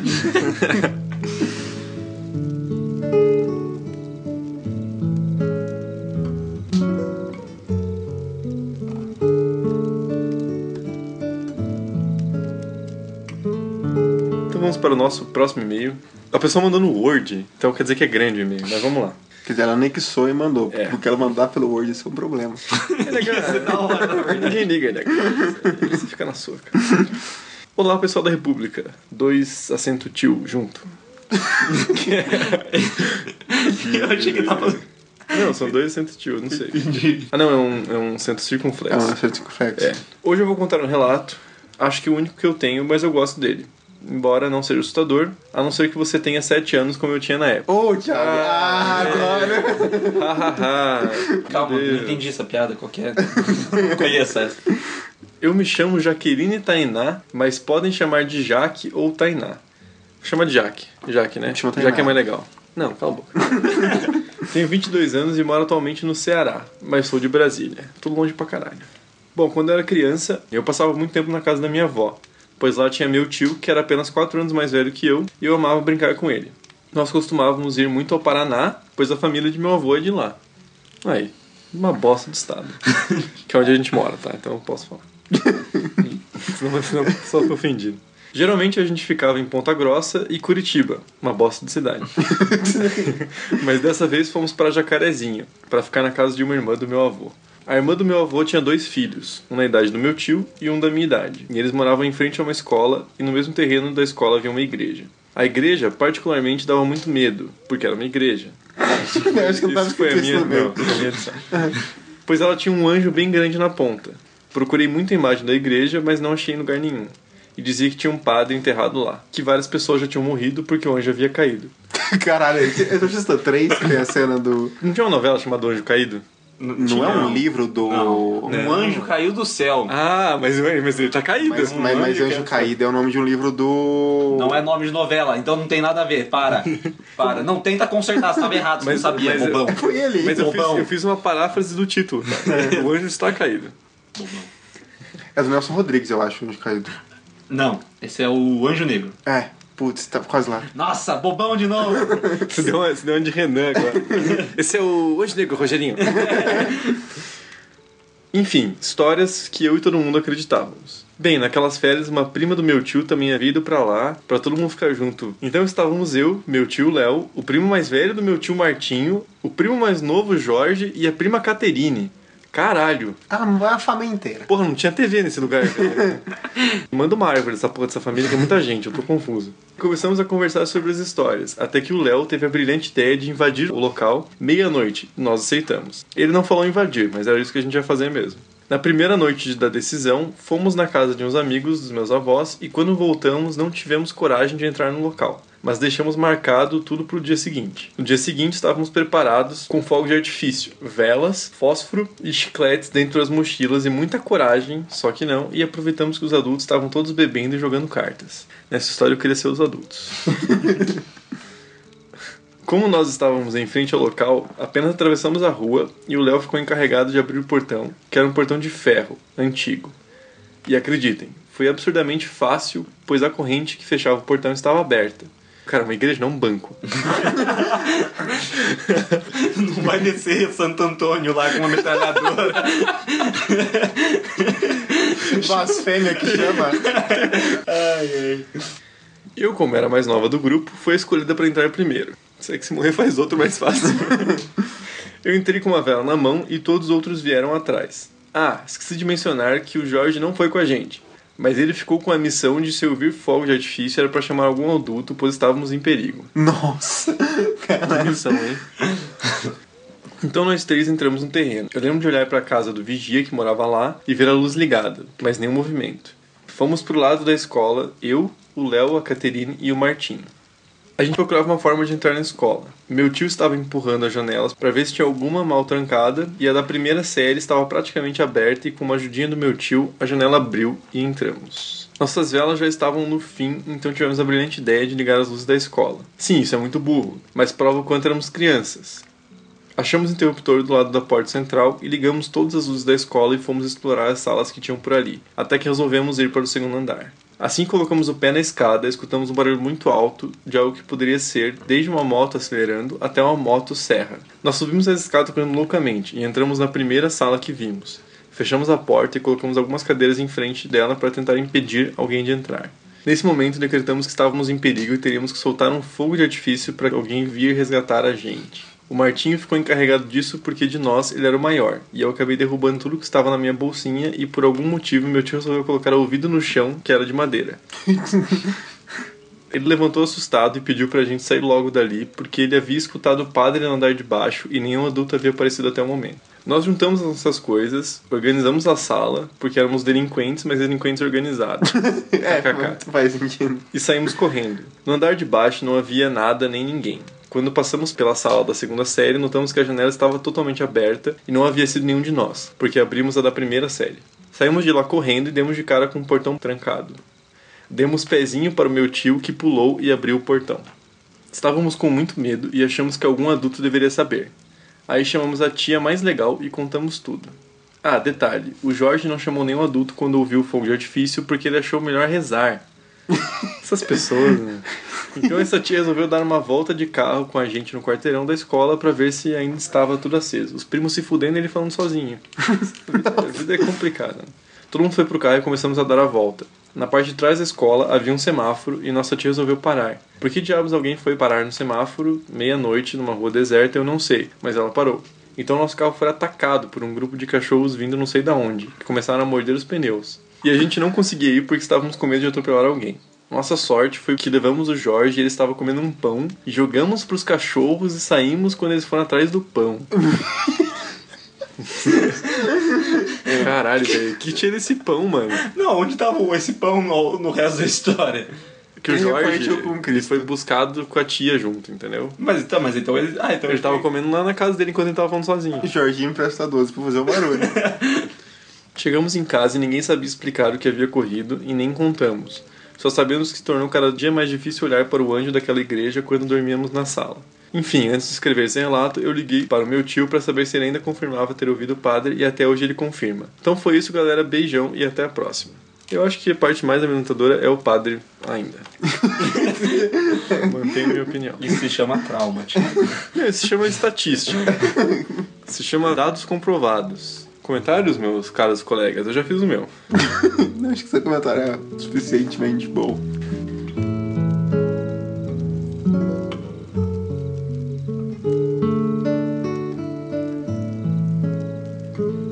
Vamos para o relato do Ederson Marques, eu acho que é o Ederson, não sei. É feio igual, né? Não, o cara que tem o nome desse, ele sabe que o nome dele é feio.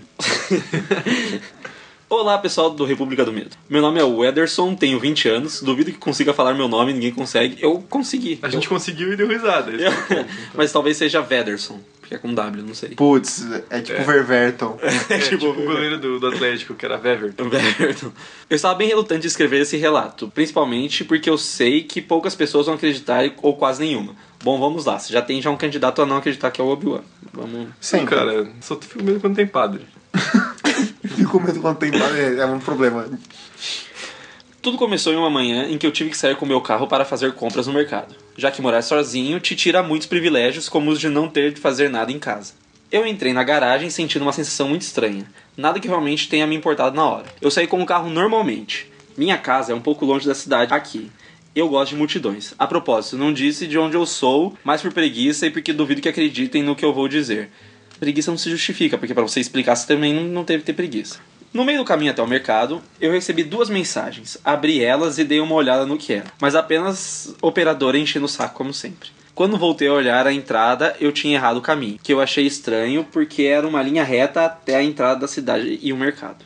Em dúvida, eu parei o carro para olhar em volta, mas senti uma forte dor de cabeça e acabei apoiando minha cabeça no volante. Então, graças às minhas noites em claro, com as famigeradas primas, acabei dormindo. Que... Não, não, não, não, não. Ó, é por defender o rapaz. É, é, primas, assim, no sentido de outra coisa. Foi isso que ele falou. É escroto, exatamente escroto. Mas é. Não, não, não, eu sei, tá entre aspas, primas. Eu, eu também, mas o Mas que é. o jeito que leu ficou bizarro. Não, não, Como tá. assim, primas, entre aspas? É, é prostituta, mano. É. Você não sabia disso? Mano, é, sério? sim, é. Dona, Caralho, velho. prima, são os Cara, nomes pra mas se você tem prostitutas. 20 anos tem que pagar, é que você é muito feio, velho. Então, ele dormiu. Mas eu não entendi porque você dormiu graças ao volante jogar suas noites. Não, porque ele muito Tá ele cansado. dizendo, ele tá dizendo que ele é um putão, entendeu? Ah, entendi, muito. em prostíbulos. Ele, ele tá criando um personagem, entendeu? Entendi. O problema. Dan, dan, dan. Pegou AIDS. Eu olhei pra baixo, meu pau tinha caído. não, não, não. não. É, eu percebi que eu não tinha saído da garagem ainda. Claro, cético como eu sou, acabei achando que eu tinha apenas dormido no carro, sem perceber, e acabei caindo sobre o volante. Porém, as mensagens do meu celular ainda estavam lá, com um horário diferente da hora marcada no celular. Voltei para dentro da casa e fiquei na cama sem entender nada e tentando esquecer isso. Mas não deu tão certo já que eu estou escrevendo sobre isso. Pois é. Bom, esse é meu relato. Eu aceito se alguém não acreditar, porque nem eu acredito e realmente não tem como provar, porque eu apaguei as mensagens tentando esquecer o que isso aconteceu. Obrigado por dar seu tempo lendo isso e sinto muito por não ter aparecido no encontro de vocês. Caso aconteça um próximo, eu apareço. É, o Ederson, você tá certo, mano. Eu não acredito mesmo. Não, o que é o pior disso? É que ele falar das primas, entre aspas, não faz. Bulhufas de eu, eu tenho, eu tenho diferença. um comentário, eu, eu acho que tem que ser pautado, tá? Você pagar pra trepar é que nem você ir num shopping e comprar uma água numa porra de uma lanchonete sendo que você pode tomar no bebedouro. Entendeu? Você tá jogando dinheiro fora. Entendi, claro, claro. A questão não é essa. Gosto Não, a gosto. questão é essa sim. A questão é que não faz diferença nenhuma e pelo que entendi, ele entrou num portal e caiu na casa dele. Não, é portal não. Eu não sei o que aconteceu, mas talvez seja delírios da. da doença venérea que. Que DST que, fica, que a pessoa fica meio louca. Puta, cala aqui. Eu É isso que sim. Se você não sabe, ninguém vai saber. Caralho, não, não, desmente. Não, não, não, não, não. Não, não, não, desmente. Cara, que babaca, velho. Não, você dizendo que foi desmentir já é, já é o suficiente. Ai, ai. Pois é. Esse é o último programa da LH. É o último programa. Nossa, podia morrer e nunca mais aparecer. Vocês estão fodidos, velho. mano, a gente tá fudido, não sei postar as coisas no site, mano. Postava assim, não se manteve.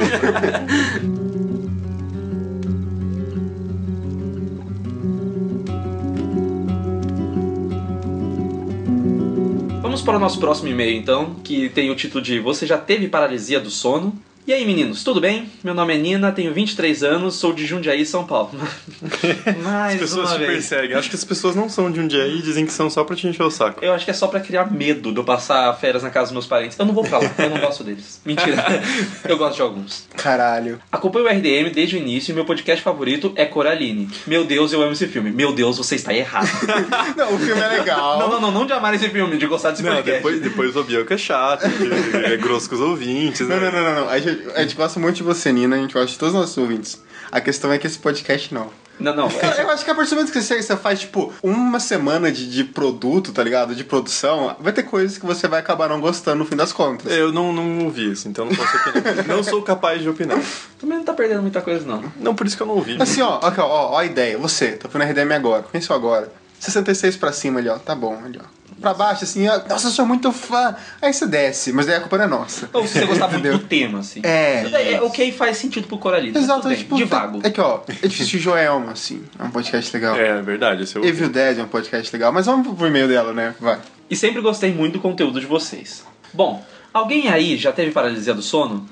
Não. Não, ninguém teve. É, não. Eu, eu também não tive. A gente é uns bosta. Eu tenho insônia às vezes, não sei se serve. Eu sei o motivo. Não, cara, isso aí. Quando você trepa, você dorme mais gostoso. Porque você tem atividade física ali, Não você já quando, se, cansa. não quando se chora à noite depois disso, mano. Nunca aconteceu comigo. Ah, cara, tem um nome em inglês pra, pra quando você se masturba e chora.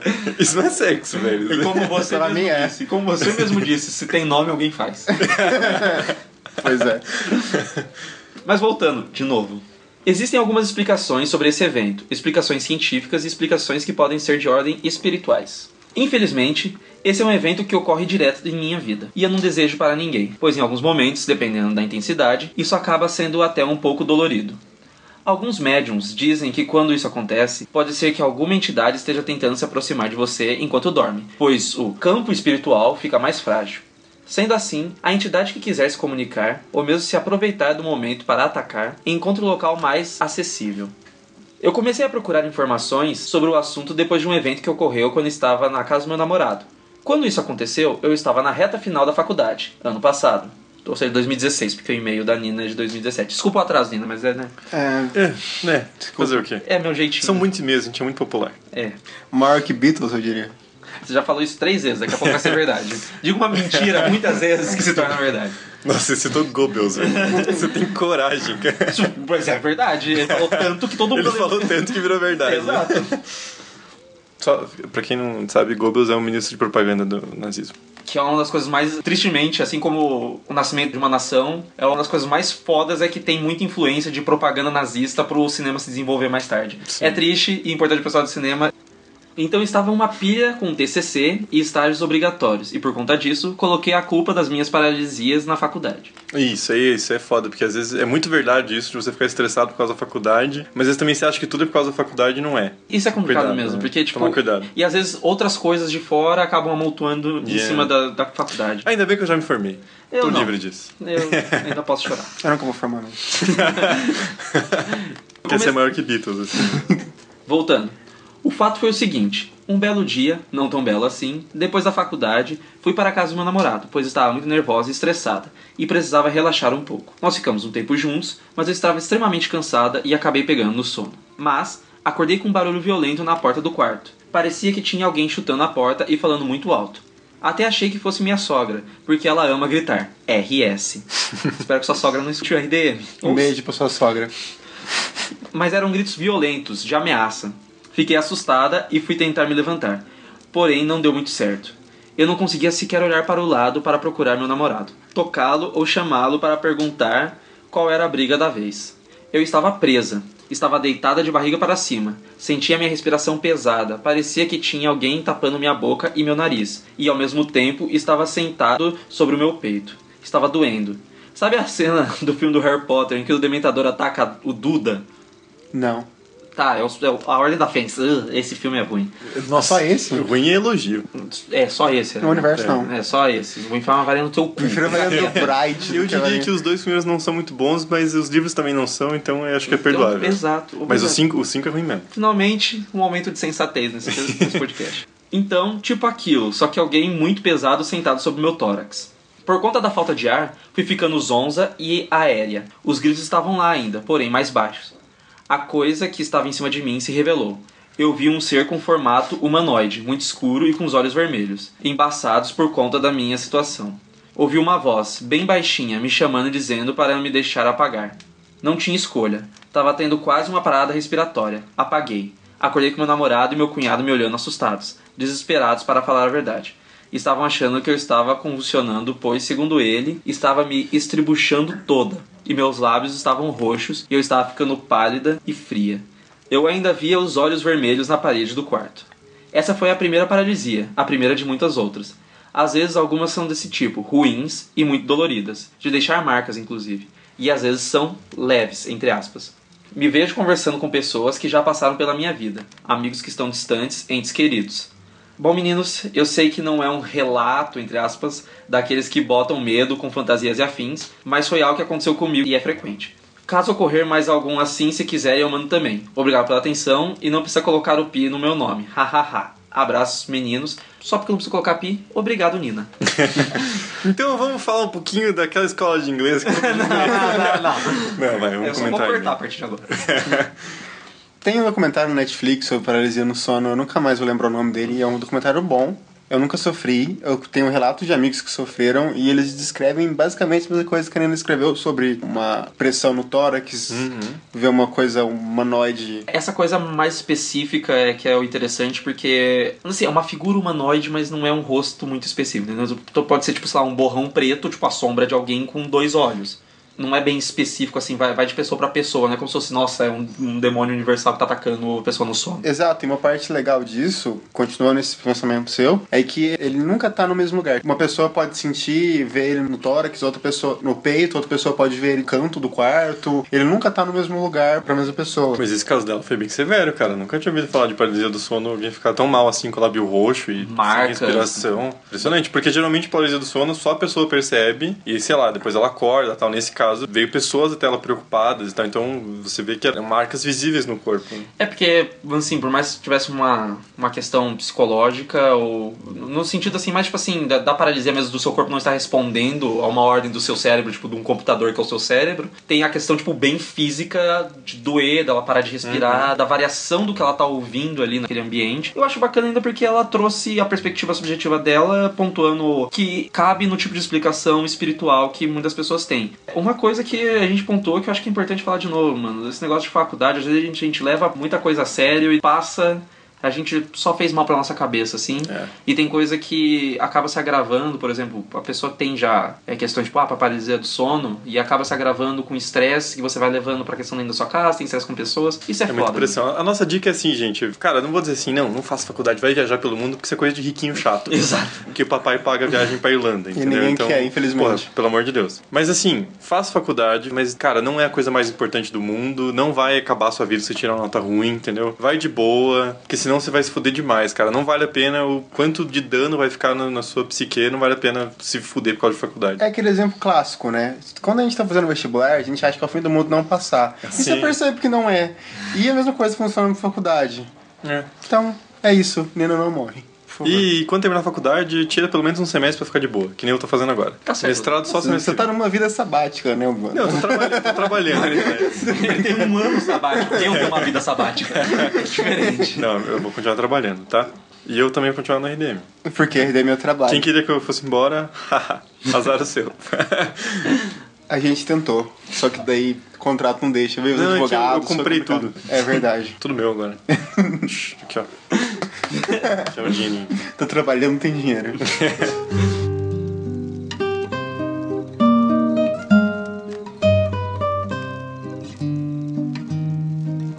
Então vamos pro próximo e-mail. Olá, meninos. Me chamo Mariana e sou de São Paulo. Conheci o podcast de vocês esse ano e já ouvi todos. Vocês estão de parabéns. Isso é 2017 também. É, desculpa, É. Mariana, se a gente demorou. Junho de 2017. Não desiste da gente. Gente Tomara que ela tenha difícil. continuado ouvindo, né? Pois é, eu espero. Vamos descobrir, senão a gente corta. é, sim, claro. A minha história aconteceu por volta de 15 anos atrás. Eu era criança e só tinha uma coisa que me dava medo: bruxas. Eu vou confessar que quando era criança tinha uma coisa que me dava medo: o Michael Jackson. Não, falando sério, cara. Sério. Eu tinha um cagaço fudido do Michael Jackson, velho. Cara, eu fiquei com muito medo quando minha mãe. Eu nunca vou esquecer isso. Minha mãe tinha uma revista Caras em casa, eu não sei por que motivos eu abri essa revista. E a primeira página, tipo assim, que eu abri tinha o Michael Jackson. Pra mim foi como ver Cara, Satã em algum lugar, cara. Pra mim, cagaço, o meu né? medo com o Michael Jackson foi a capa de uma revista que tava o Michael Jackson, aquele menino que teve aquela história que ele teria abusado dos meninos, e o que tava escrito na capa era comida, bebida e cama. A partir daquele momento, Que porra é essa? Caralho, que errado, cara. velho, sim, porque era a parte do depoimento do moleque lá, que foi o que o Michael Jackson teria oferecido a ele, velho. Nossa, mano. Que isso? É, O meu medo, eu não sabia, mas na época ele era justificado. Exato. Você vê que criança sabe. Criança sente, né?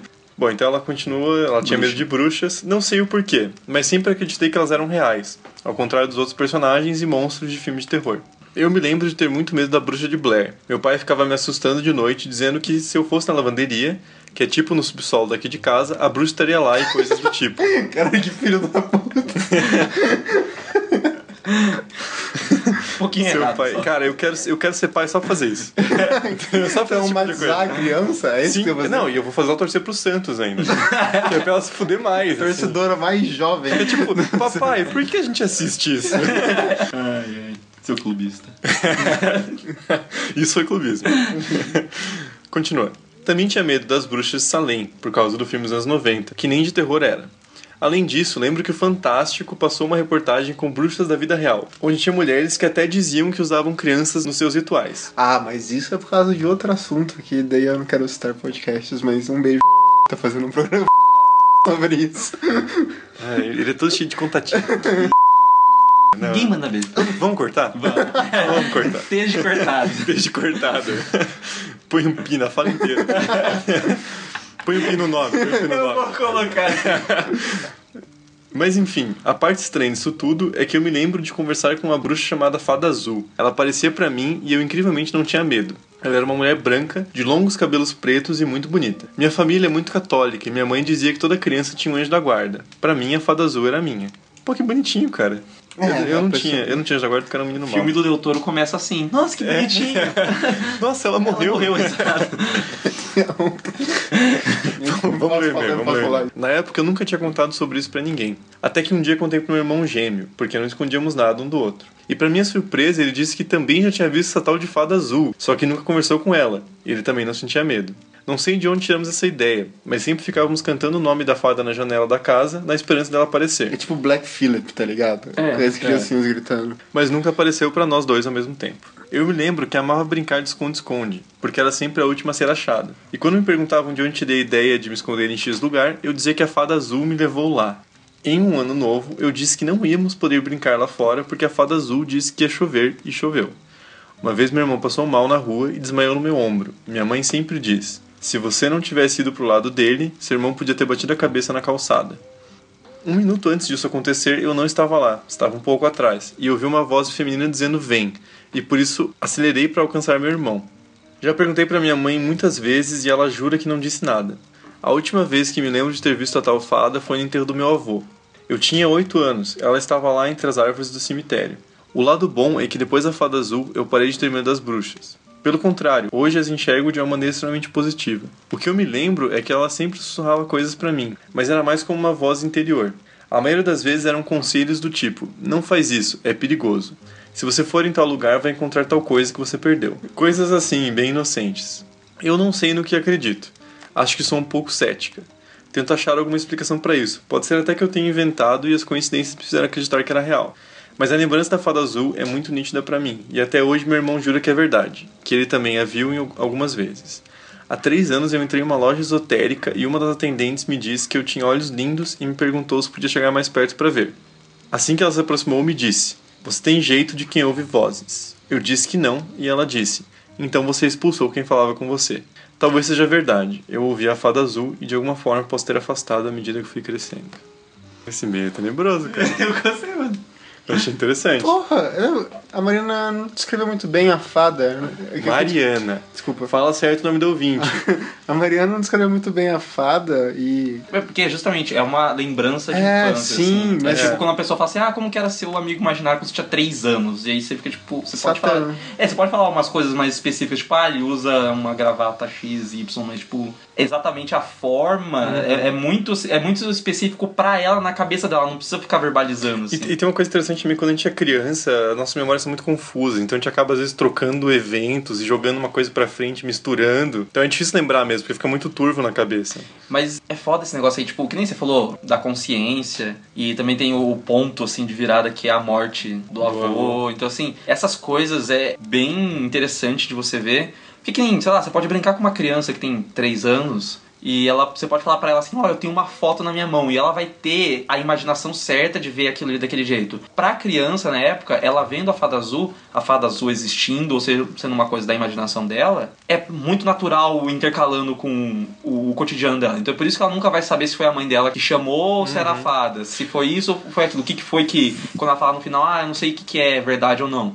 Porque é comum isso, tá muito estrelado da memória dela. E no fim das contas não importa, né? Não. Porque que a gente sempre fala, você pode assumir um ponto de vista cético ou crente. Se você assumir um ponto de vista cético, você vai dizer que era psicológico, mas ainda assim existe. Então, se essa sua memória pode ser inventada, pode ser que você tenha visto de verdade, mas pra você existe pelo que a gente entendeu é uma coisa marcante. Então, não tem por que ficar racionalizando muito também. Só sinta, só sentir. É, eu, eu acho que eu não aconselharia ficar, tipo, procurando ela agora, sabe? Ah, não. A gente nunca sabe. Mas, tipo, deixa a memória ficar bem boa, assim, conviva com isso bem. Acho que é o Mas- melhor conselho. Bacana seu e-mail, Mariana. Muito É. obrigado. Continue ouvindo o podcast. Se você ouviu esse. Senão.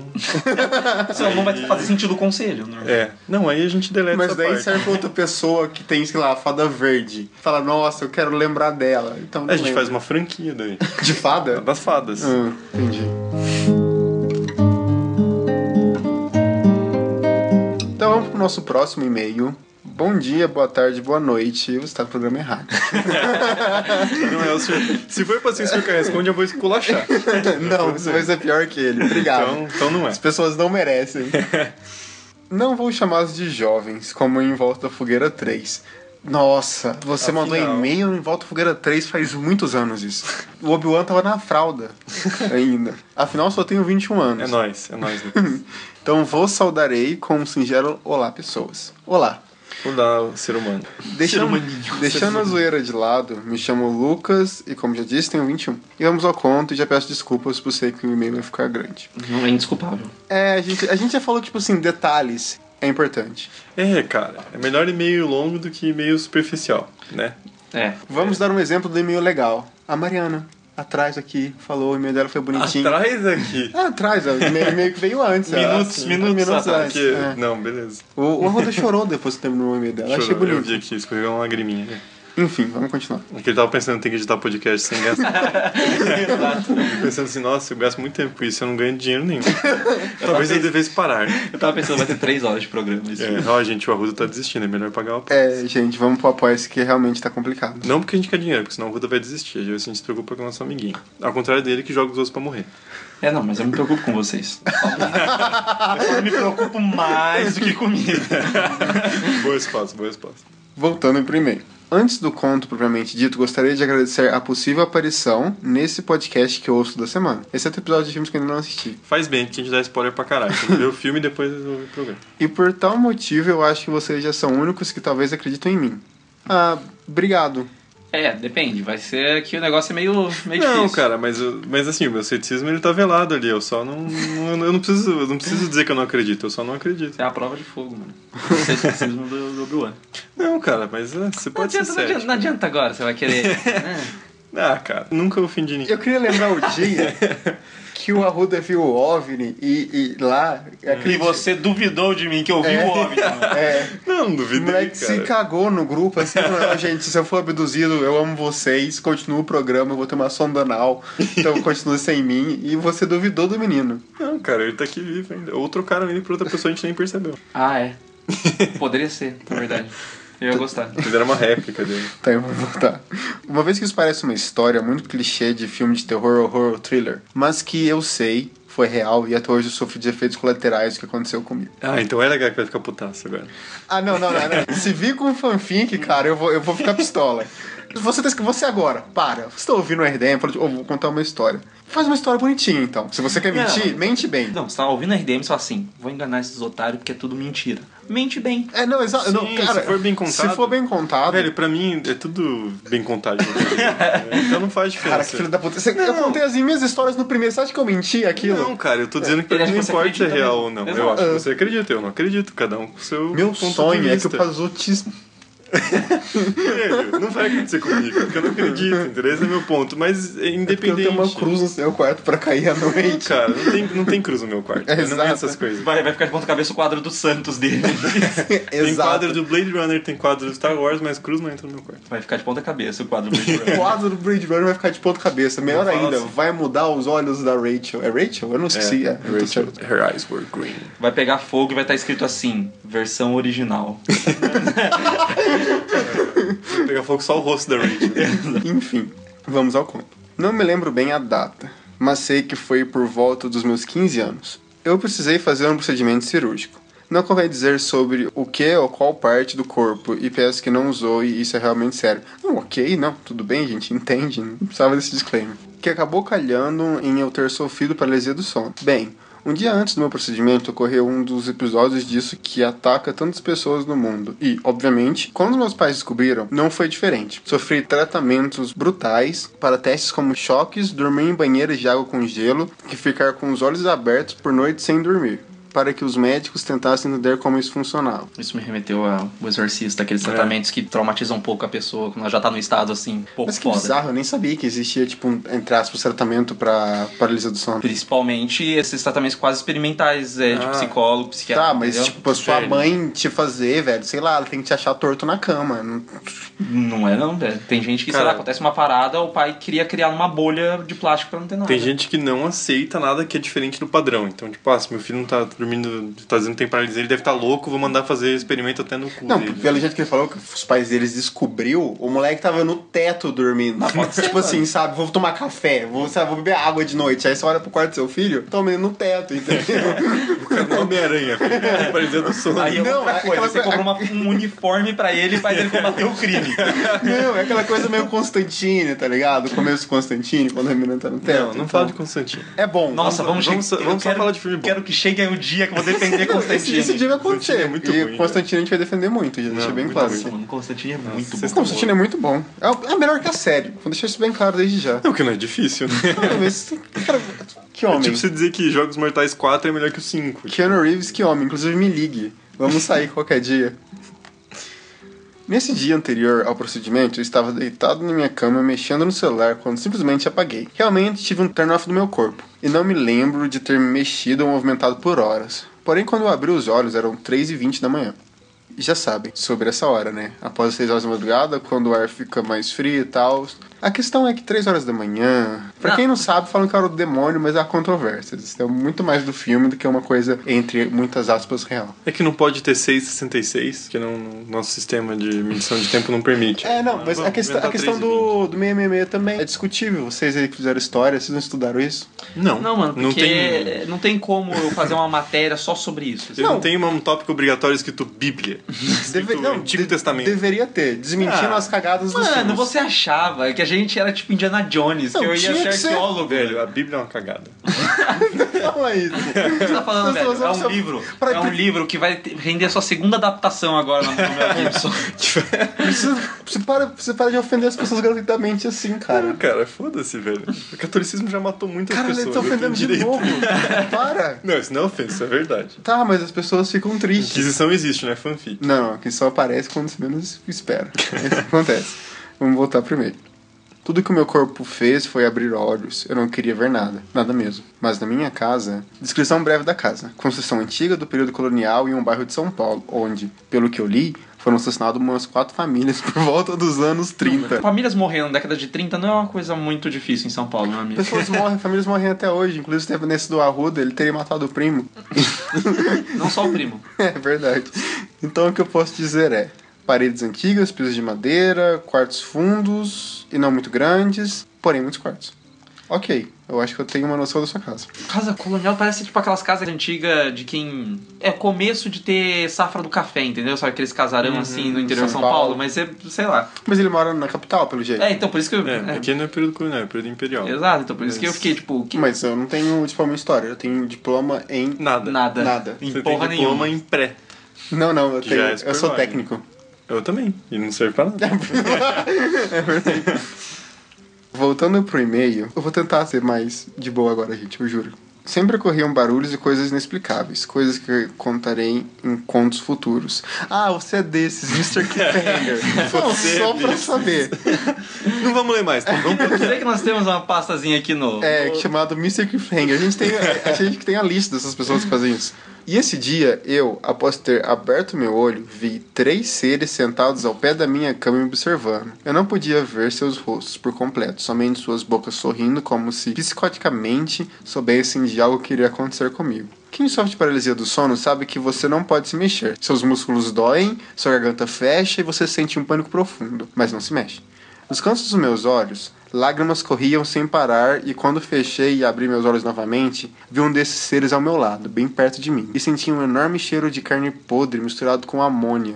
Ali eu pude ver o rosto dele por completo e tinha várias feridas por todo o rosto, e de uma delas escorria o pus. Sua boca tinha vários dentes amarelos e velhos. Seu rosto era pálido e antigo como uma pessoa velha com a pele com muitas rachaduras. Ele chegou extremamente perto de meu ouvido e sussurrou três palavras. Nos vemos amanhã. Aquilo foi como uma daga no meu coração. Eu senti uma pontada e lembro somente de fechar meus olhos e acordar no outro dia, dia do procedimento, com o meu corpo todo dolorido. Esse foi o primeiro caso. Espero que os dois tenham continuação. Tipo, sabe? Sim, Elion. O segundo foi no dia do procedimento. Tá, como o já falou, o segundo foi no dia do procedimento. Eu deitei na mesa da operação e tudo mais. Me deram aquele belo sonífero.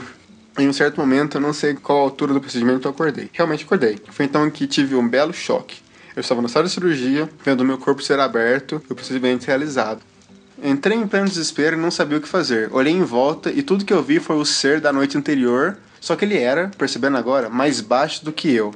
Mais velho, muito mais velho. E parecia muito mais pútrido do que na noite anterior. Você tem um problema com gente velha, né, Lucas? Não, sério, cara. Que isso? Vem, sou gente boa. Só vem cana devagar na sua frente na rua. Aí eu fico, fico Não, nervoso. cara. Velho é. Não gosto de velho no trânsito e de velha no ônibus. Eu já falei Velho isso. no olho. É, é- é- essa é a minha vida. Velho no trânsito, sei lá, ele acha que ainda tem charrete na rua.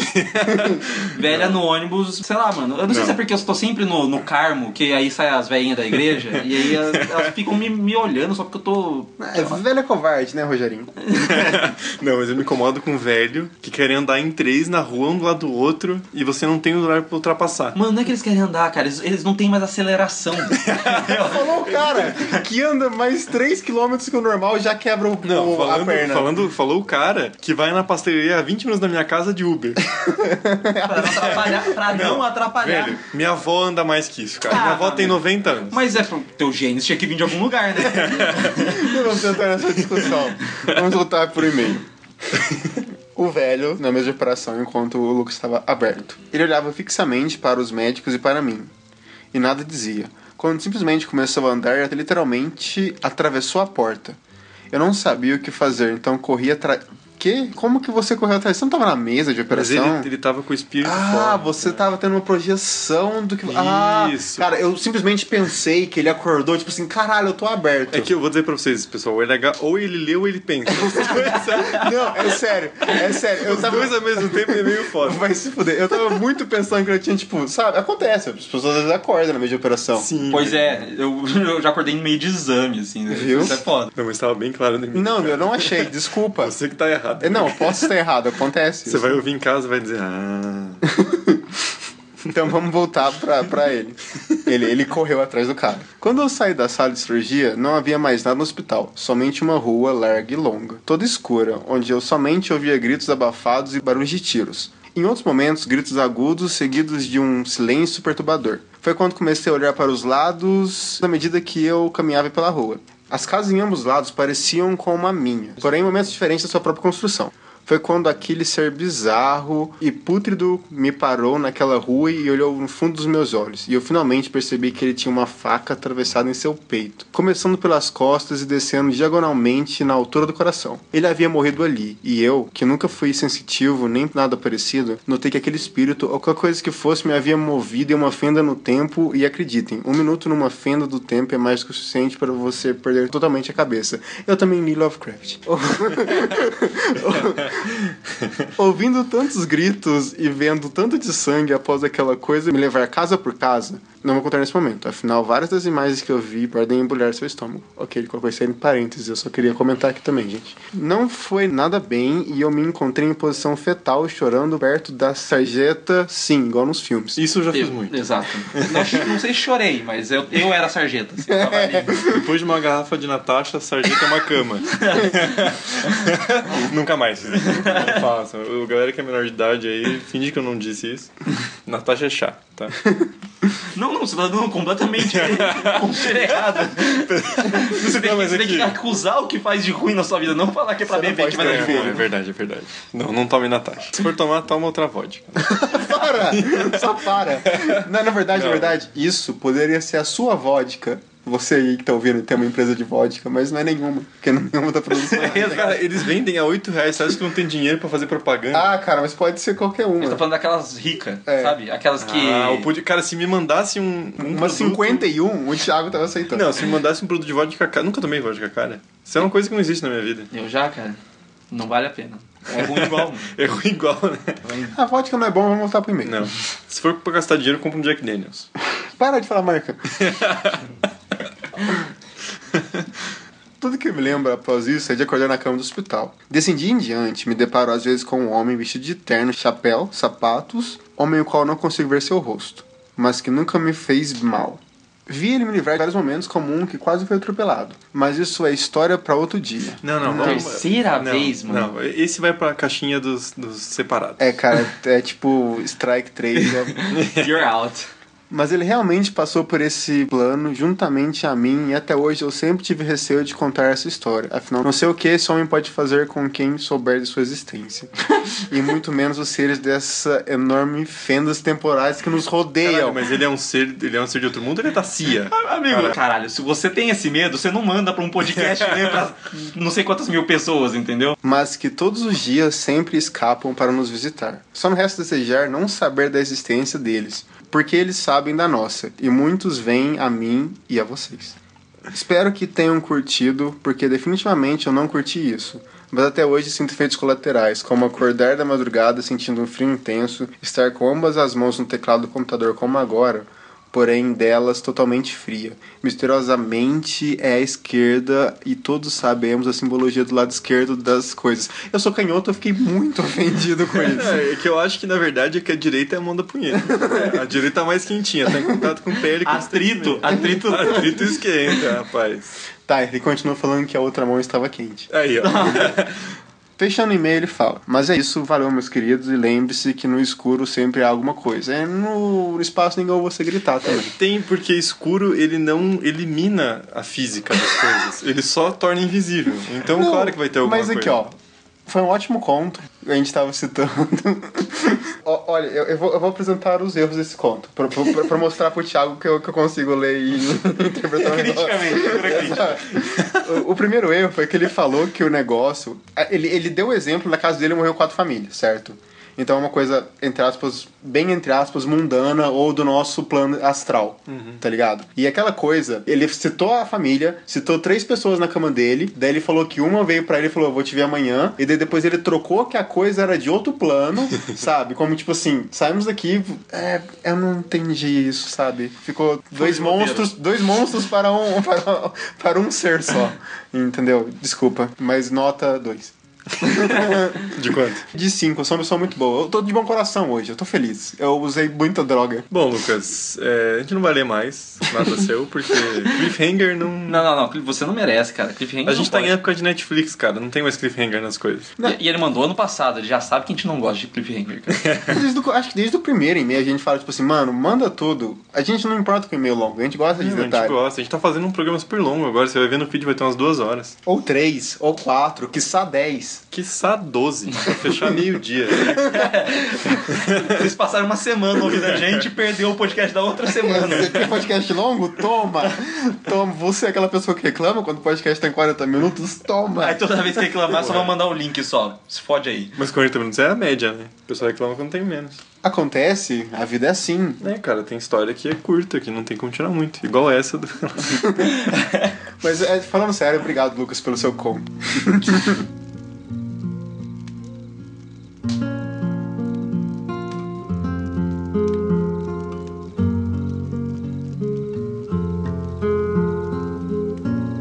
Bom, o próximo relato é da Nina, que é de Jundiaí também. Incrível, né, cara? Incrível. Só tem merda em Jundiaí, né?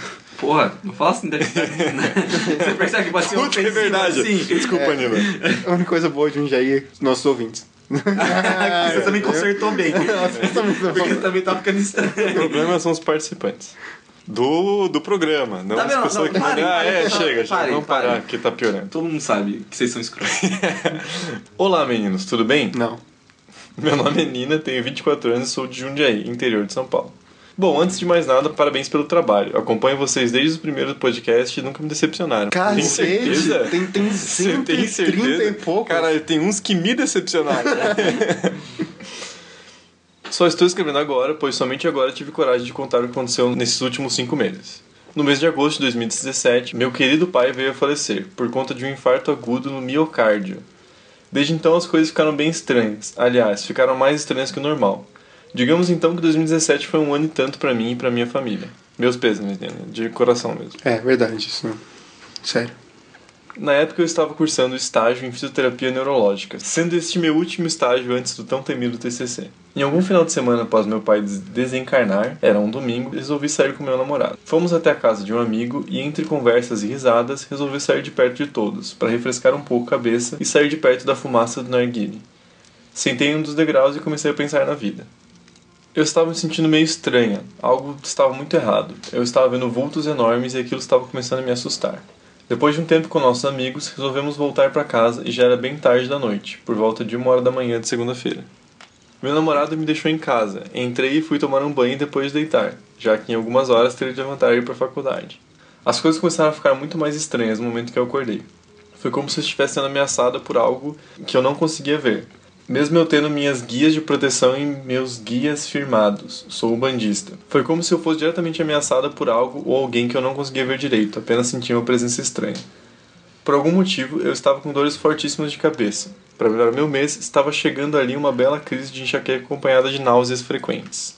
Mesmo sendo ligado a religiões, tendo minha fé, etc., procuro ver primeiramente a parte lógica das coisas. Nem sempre a culpa é do demônio, poderia ser apenas o estresse e a ansiedade devido aos dias anteriores. Faz todo sentido. Concordo. Após chegar na faculdade, fiquei sabendo que iria ter uma nova paciente para eu atender, com um diagnóstico de Parkinson. Pensei comigo, ok, não dá para piorar, né? Só porque o coitado tem Parkinson. É, eu não sei, eu não faço nutrição. Eu não sei se é difícil o que, que Bom, pois, paguei minha língua. O que quer dizer isso? vai piorar. Ah, Esse cara, ficar essa expressão. queimei a língua, queimei a língua, queimei a língua com isso. Queimei a língua, ninguém É, fala isso. língua, Fala assim, Claro cara. que fala. Eu nunca ouvi. Vocês são. Que só o quê, hein? Ele é de Minas, né, cara? Minas faz tudo errado. Não, ele não é de Minas, Minas. ele é de Passos. Diz ele que se, se encontra em Minas. não me provaram ainda. O interior de Minas Gerais que é um que buraco negro Para, toda para com essa piada, que, que pelo saiu amor de de Deus, eu não Não aguento. fala pra mim, sou nada, seu André. Eu pro mundo. Aí, Eu pro mundo. deu errado. Ah, não, você tá, tá, tá se achando muito. Não, eu não. Passos nem existe. Passei por um dos momentos mais assustadores da minha vida. Literalmente uma das crises de pânico mais violentas que eu já tive na minha vida. Eu tenho acompanhamento psicológico desde antes de meu pai falecer, então, mais uma vez, pensei que era somente uma das piores crises da minha vida. No intervalo entre um atendimento e outro, achei melhor tomar uma água, pois meus colegas estavam dizendo que eu estava extremamente pálida, com os lábios brancos, parecendo que iria cair dura no chão a qualquer momento. Após voltar do pequeno intervalo, percebi que havia no canto da sala de espera uma senhora sentada, com aparência bem magra, imóvel ali. Não dei moral, não achei que ela fosse a tal da nova paciente, pois a doença de Parkinson é caracterizada pelo tremor de repouso e, para variar, tinha esquecido os outros sinais da doença. Quando fui pegar a paz da minha nova paciente, adivinhe, era a própria que estava sentada ali na sala de espera. Ao iniciar o atendimento, as coisas começaram a ficar mais estranhas. Simplesmente travei. Aquele medo voltou e voltou muito pior. Me paralisou. Era como se eu não controlasse mais meu corpo. Me sentia vazia e cenas horríveis vinham na minha cabeça. Tive a infelicidade de lembrar de meu pai, internado naquele hospital. Só de lembrar já fico toda arrepiada. Um filme estava passando em minha mente. Para falar a verdade, não me recordo do final do atendimento. Lembro somente dos olhos daquela mulher. Parecia que tinha ódio, mas não por mim, e sim por ter de estar ali. A pessoa tem parque. É um hospital, né? eu nunca tô feliz lá também. E você não tem parque. É, é, podia ser pior. Eu apaguei, simplesmente e literalmente caí dura no chão e neste momento de apagão ouvi vozes e presenciei imagens fortes. Tinha uma mulher gritando muito, falava coisas que eu não conseguia entender direito. Senti aquela onda de medo tomar conta do meu corpo. Aquelas figuras que vi na noite anterior estavam por todo lado. Vultos enormes se aproximavam e tentavam me tocar. Quando em algum momento senti um toque bem suave no meu braço, alguém que era muito semelhante ao meu pai me deu a mão e disse que não estava sozinha. Acordei com meu namorado me chamando, me olhando assustado. Me levaram para o ponto de atendimento da cidade. Tinha uma agulha no braço, estava tomando soro e o diagnóstico foi de crise nervosa por estresse. Está certo que o mês não foi tranquilo, pelo contrário, as coisas aconteceram muito rápido e o choque que levei por conta do falecimento do meu pai não era para menos ter crises nervosas daquele nível. Alguns dias se passaram. Fui até o barracão que frequentava na época e contei o ocorrido para um dos guias de confiança e fui informada que não foi somente uma crise nervosa. Foi um ataque espiritual. A mulher que atendi na verdade não estava relacionada ao ataque, porém a forma como a vi, por estar em uma situação complicada de anorexia, dentre outros problemas, me impressionou e meu campo de energia rebaixou, dando espaço para ataque propriamente dito. Ao questionar sobre o assunto com a professora, sobre os fatos que seguiram após eu desmaiar, disse que minha saturação de oxigênio estava abaixo do normal, assim como batimentos cardíacos, pressão arterial e frequência respiratória. Me mandaram para o pronto atendimento por estar inconsciente. Hoje eu estou bem, crises e ataques não ocorrem mais, não com a mesma intensidade. Este relato ficou bem grande, tenho mais alguns, mas fica pro próximo e-mail. Grande abraço. Grande abraço de volta, Nina. Obrigado pelo e-mail. Muito bacana seu e-mail. Pô, Nina, é foda mesmo, porque a gente sabe que esse tipo de, de coisa muito pesada na vida, quando acontece, deixa todo mundo com a guarda meio baixa mesmo. Tanto pra problemas psicológicos ou, sei Algum lá. tipo. é, não, o hospital também é uma paradas. merda, né, cara? Ainda mais depois que O hospital já é um ambiente bosta, Sim. né, cara? E daí, porra, espero que você esteja bem agora e tenha superado todo o trauma que aconteceu. É, não vai. Pô, a morte de um pai não é o que você vai esperar do nada. É, verdade.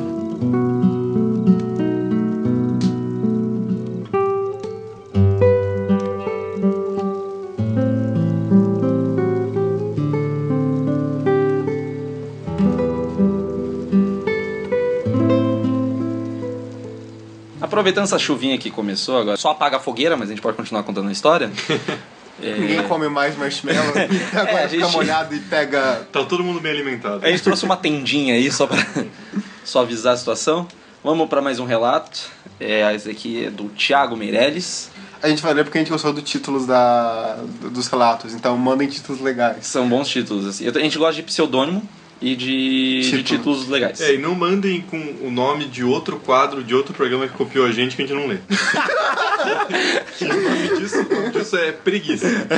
A gente não lê coisa de preguiçosa porque basta uma estrela de preguiçosa. Me engana, pelo menos, sabe? Manda um e-mail diferente pra Isso. cada um, entendeu? Não, não dá muito trabalho, cara. Copia e cola e manda pro outro destinatário, entendeu? Tá certo, sim. Ou com cópia oculta. Gente, tá chovendo, vamos ler o. Bom, primeiro de tudo, Thiago, você é mal educado, você não falou lá, eu só falo seu nome. Chamo-me Thiago Meirelles e sou procedente de Recife. PE. Eu não sei qual que foi o problema. Né? Gritar P. Eu não sei. Me pareceu. Não sei. Façam memes com isso. Façam, façam quando vocês Com a quiserem. voz. Sim, coloca num vídeo zoado Porque- do Naruto, sei lá. Pode ser. Nossa, fica muito bom. Qualquer vídeo de Naruto é zoado, cara. Naruto. Uh, obrigado, meu amigo. Naruto é uma bosta. Naruto é o Lost de uma geração. É uma bosta. É uma geração perdida. Lost é o Twin Peaks de uma geração. Naruto, Naruto é uma bosta, você sabe. Você tá errado. Eu queria dizer que então cada um tem Twin Peaks que merece.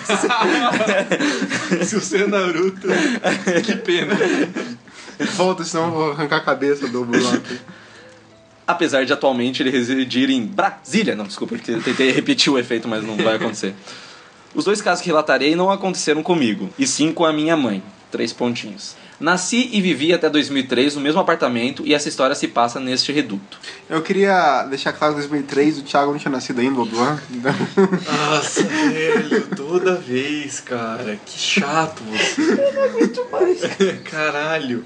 Vamos expulsar ele que falando isso, velho? Mano, chega, sei lá, velho. Só acaba, só, só chega essa O porra. site vai cair em um dia, mas acho- que o podcast a gente consegue upar ainda. Só chega essa porra. Já, já deu, já. Chega. chega. Tipo, a gente já passou o nível, já até de subverter a piada com o, Thiago fazendo a piada com você. Já foi. Eu tô tentando fazer chegar em outros níveis agora. Mano, tipo assim, a gente não é o Monty Python pra vencer pela repetição, Ah, entendeu? Bom, voltando. Como era mais comum antigamente, os vizinhos se tornavam amigos, principalmente se tinham filhos de idades iguais ou próximas. Não em Curitiba, cara. Não. E sempre iam às casas um dos outros. Certo dia, nos IDs de 93, a mãe de um amigo foi em minha casa tomar um café e prosear. 93? É porque ele viveu até Ah, 2003. Aí em 93. É, é Inception, sabe? Inception. É camadas ali. São No final ele vai explicar. É tipo novo. Exato. Vai ter um diálogo contando tudo. Ah, tomaram café e prosear. Eu e meu amigo estávamos embaixo do prédio brincando com qualquer criança fazia na época. Segundo minha mãe, no meio da conversa, escutaram um estrondo que vinha do quarto que fazíamos escritório e achou estranho, já que só estavam as duas em casa e foram lá averiguar. Ao chegar no quarto, encontraram uma carranca que sempre repousou em cima de uma estante. Você sabe o que é uma carranca, né? Não. Não. Carranca é um- uma estátua de madeira, normalmente feia. Não é pra mal olhado, mas pra expulsar coisa ruim, assim, mau espíritos. Por Não, isso eu- ela é feia. Ah, agora que eu entendi por que minha mãe fala que está com essa carranca. É. É Entendi. um pedaço de madeira inútil, também conhecido como. Eu queria usar pra te bater, sabe? Tudo bem, Mas, é, mas seria é- útil. faz parte da cultura do nosso país, seu, seu historiador que não estuda cultura do seu país. Não, mas brinca, brincadeira, tipo, é, carranca é muito mais cultural, assim, em algumas regiões só. Da hora. Bom, não mas compre, com- comprem carrancas. Essa carranca Apoia a carranca local, Puta melhor que ainda. pariu, mano. Você quer ler? Você quer? Quer? Quer? Você quer? É bom quando eu interrompo. né? Aí o pessoal vem falar que é a gente que interrompe. Exato, né? Puta cara chata. Eles não sabem o que a gente passa. Eles já sabem. que eu tenho que aguentar. Bom, ao chegar no quarto, encontraram uma carranca que sempre repousou em cima de uma estante. Prostada no chão a dois metros do seu local de origem. O quarto estava todo fechado, janelas cerradas e sem fluxo qualquer de vento. E, para completar, a carranca estava rachada no meio, porque eu acho que caiu. Para maior estranheza ainda, é que a carranca era de madeira sólida. Exato, toda carranca é de madeira sólida. Não tem como esse negócio cair. Ah, não quebra, não. Cara, madeira É- é- é sólida. diamante. Eu quero muito É quebrar uma diamante. carranca na sua cabeça. É diamante, então tá bom. Não, tá bom, você já me convenceu já. É diamante essa porra. Não quebra, não. Pesada e para ser danificada demandaria grande esforço. Tá, já, tá vendo? Aí já, já me convence mais, porque você não tá falando que não quebra, tá falando que. Não, não, esforço. tô falando que cai numa estante. Você então falou é que não motivo. quebrava. Você falou que não quebrava. Não vem. sua cabeça. Até o fim desse podcast, a gente irrita o LH quando ele matar nós dois. Ele nem consegue. Minha mãe nunca gostou da escultura. Por ser católica, apesar de ser aquela católica que adora uma mandinga, eu queria dizer que tradicionalmente o catolicismo ele tem uma, uma questão assim de ficar muito próximo de todas as outras religiões. Se você for ver nos estudos sobre religião, normalmente quem é, sei lá, protestante segue muito a risca da, da sua religião e não flerta muito com as outras. Mas o catolicismo ele meio que é tipo capitalismo, entendeu? Ele vai estudando pra sobreviver assim. A mãe dele, né, muito católica, acabou por temer ainda mais a escultura e acabou por jogá-la fora, rezando um terço. Lembra aqui que é dito que as carrancas espantam barra absorvem más energias barra maus olhados, impedindo que entrem em casa barra afetem o que ali vivem. É, justificado, mas a questão é que, pô, todo mundo entendeu o que aconteceu ali em questão disso e ela não deveria ter a carranca fora. Carranca é uma coisa muito legal de ter em casa. Inclusive no escritório da RDM a gente tem que uma carranca, mas o apoio tem que chegar lá. Vai ser uma meta. Carranca. Aqui não tem, não tem o, da, a origem da carranca aqui no e-mail. Não, Porque- mas provavelmente de Recife, ah, que ele morava lá, né? Não, não, mas pensa, se a mãe dele não se sente confortável com a carranca, por que a carranca existia? Porque no primeiro sinal, por mais que seja o trabalho da carranca espantar ou as coisas ruins, ela jogou fora como se fosse. Mas, cara, é o presente que a tia deu e daí deixou É, na não, mas- porque ela vai lá direto e quer olhar se o presente tá pendurado. Sinceramente, procura aí, olha como que é uma. É Ah, não, feia. não, não, não, não. Não, deixa não lê, lê. Deixa eu ver rapidinho. Não, Agora eu vou irritar o Thiago. Ah, mano, acho que isso Ah, aqui até em casa. Sim, é muito normal ter, não é tipo nada. Porra, você tem em casa um troço desse, velho? É, tem né? foto minha, porque que não vai ter uma carranca? É verdade. São dois tipos de carranca diferentes. Porque tu é uma formatura, pelo menos. não tem diferença, mano. Ano que vem eu dou orgulho pra minha mãe de novo. Aí, o Thiago Meirelles, mais uma história pra contar da mãe dele. E essa é intitulada Medo na Praia. Por volta dos anos de 94 ou 95, minha tia, irmã da minha mãe, que residia em Natal, RN, adquiriu uma casa de praia em Búzios e, como esperado, foi aquela festa. Porra, deve ter sido top demais. né? Búzios é no Rio de Janeiro, né? É, Isso. em minhas férias, fomos para lá conhecer e curtir uma praia, que na época era ainda meio vazia e as casas bem espaçadas, sendo uma bem longe das outras. Nessa época, estava em voga a brincadeira do lápis barra copo barra compasso. Minha mãe e minha tia estavam só na casa de praia ajeitando as coisas e, como boas católicas que são, resolveram brincar com o lápis. Improvisaram um tabuleiro de Ouija, acenderam velas, rezaram e chamaram algum espírito barra entidade para respondê-las. Caralho, mas foi o roteiro completo ali. Logo foi a pergunta: há alguém aqui? Não obtiveram resposta. Perguntaram novamente: há alguém conosco? Nada. Insistiram: há alguém aqui? Por fim o lápis deslizou para o sim. Minha tia então arguiu: você é do bem? Silêncio, nenhum movimento. Repetiram a pergunta e nada. Minha tia então, em tom desafiador, falou: se você for do mal, dê algum sinal. Eis que, de repente, escutou um longo e alto bater de palmas junto com a voz grave e rouca que disse: Há alguém aí? As duas correram aos gritos. Minha tia se jogou embaixo da pia e fechou a porta do armário. Enquanto minha mãe se protegeu dentro do guarda-roupas do quarto, mais longe da sala onde praticaram o ritual. Ao voltarmos para casa, eu, meu pai e meu tio achamos as duas nos lugares antes descritos, agora já gritando a fim de tentar manter uma conversa entre si. Ficaram assustadas e rezaram ao irem dormir e prometeram nunca mais brincar de coisas parecidas. Eis que no dia seguinte, com todos em casa, chega um torneiro mecânico que meu tio tinha chamado para revisar as tubulações da casa e disse que tinha ido no dia anterior. Que ao chegar em casa, como não tinha campainha, bateu palmas e perguntou se tinha alguém em casa. Mas com a resposta que só ouviu gritos aterrorizados, saiu correndo. Mas isso pode ser um sinal. Isso pode ser um sinal de qualquer forma. Ai, mano, muito bom. Esse foi o melhor plot twist desde o cabo perseguidor. Essa segunda história foi apenas para aliviar o clima que o podcast produz com suas histórias, apesar de também ser verídica. Ai- Ainda tenho mais duas histórias, depois envio em outra oportunidade em outro episódio. Agradeço a atenção e muito sucesso ao trabalho que tanto me entretém. Tiago de A. Meirelles. Tiago, parabéns, porque a primeira história foi muito boa, foi uma, uma questão assim que deu pra gente falar coisas sobre como o brasileiro é no dia a dia, mas a segunda história é ainda melhor, porque mostra ainda mais o cotidiano do brasileiro que não tem campainha. bate casa, bate palma e grita: tem alguém aí? Tem alguém aí, cara, filho da puta. Mas não é do cara. Coitado do cara, velho, nem sabia. Agora imagina, você vai lá a trabalho. Ou seja, porque é, é- tá na praia, entendeu? Casa de praia só dá problema. Chega lá pra ajeitar as coisas, tem alguém aí, duas mulheres começam. Ah! E se esconde. O que você vai fazer? Pior que casa de praia é tempo de, de brincar com essas merda, né, velho? Puta que pariu.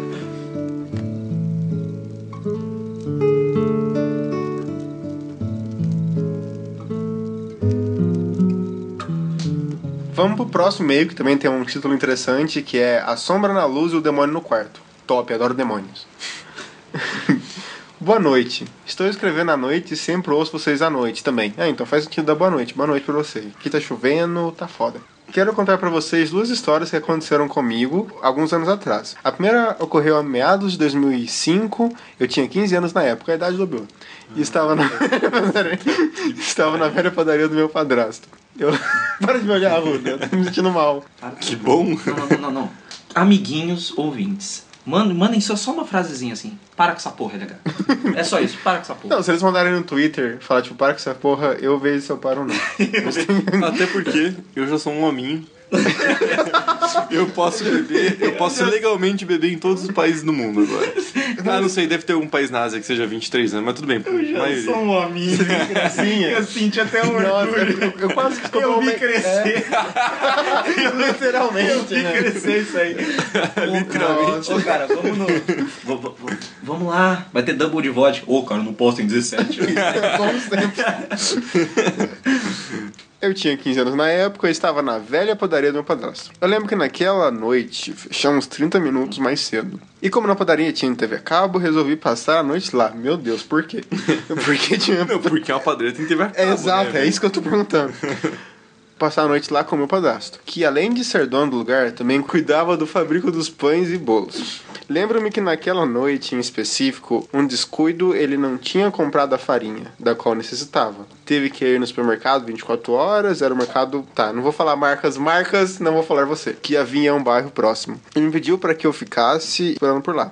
Ele tinha saído fazia mais de meia hora. Já era de madrugada e como meu padrasto saiu, eu apaguei as luzes de dentro da padaria, exceto uma luzinha de um quartinho nos fundos. Nesse quartinho guardavam-se as farinhas. Lá tinha uma luz improvisada, um fio que vinha do teto até quase sua cabeça. Cansei de trocar as lâmpadas desse lugar, pois elas quebravam quando ajudava meu padrasto a buscar o saco de farinha de 25 quilos. Caralho, que academia.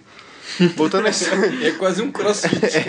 é, melhor que crossfit, pelo menos você não paga 300 reais. Não, pelo menos eu fico escutando o padeiro falar todo dia. tá Exato, exato. Voltando à história, deixei essa luz acesa e fui ver TV. A televisão ficava pendurada ao lado da porta de entrada. Pra parte de dentro da padaria. E como o estabelecimento estava fechado, deixei aberto. Posicionei minha cadeira em frente à TV e fiquei assistindo.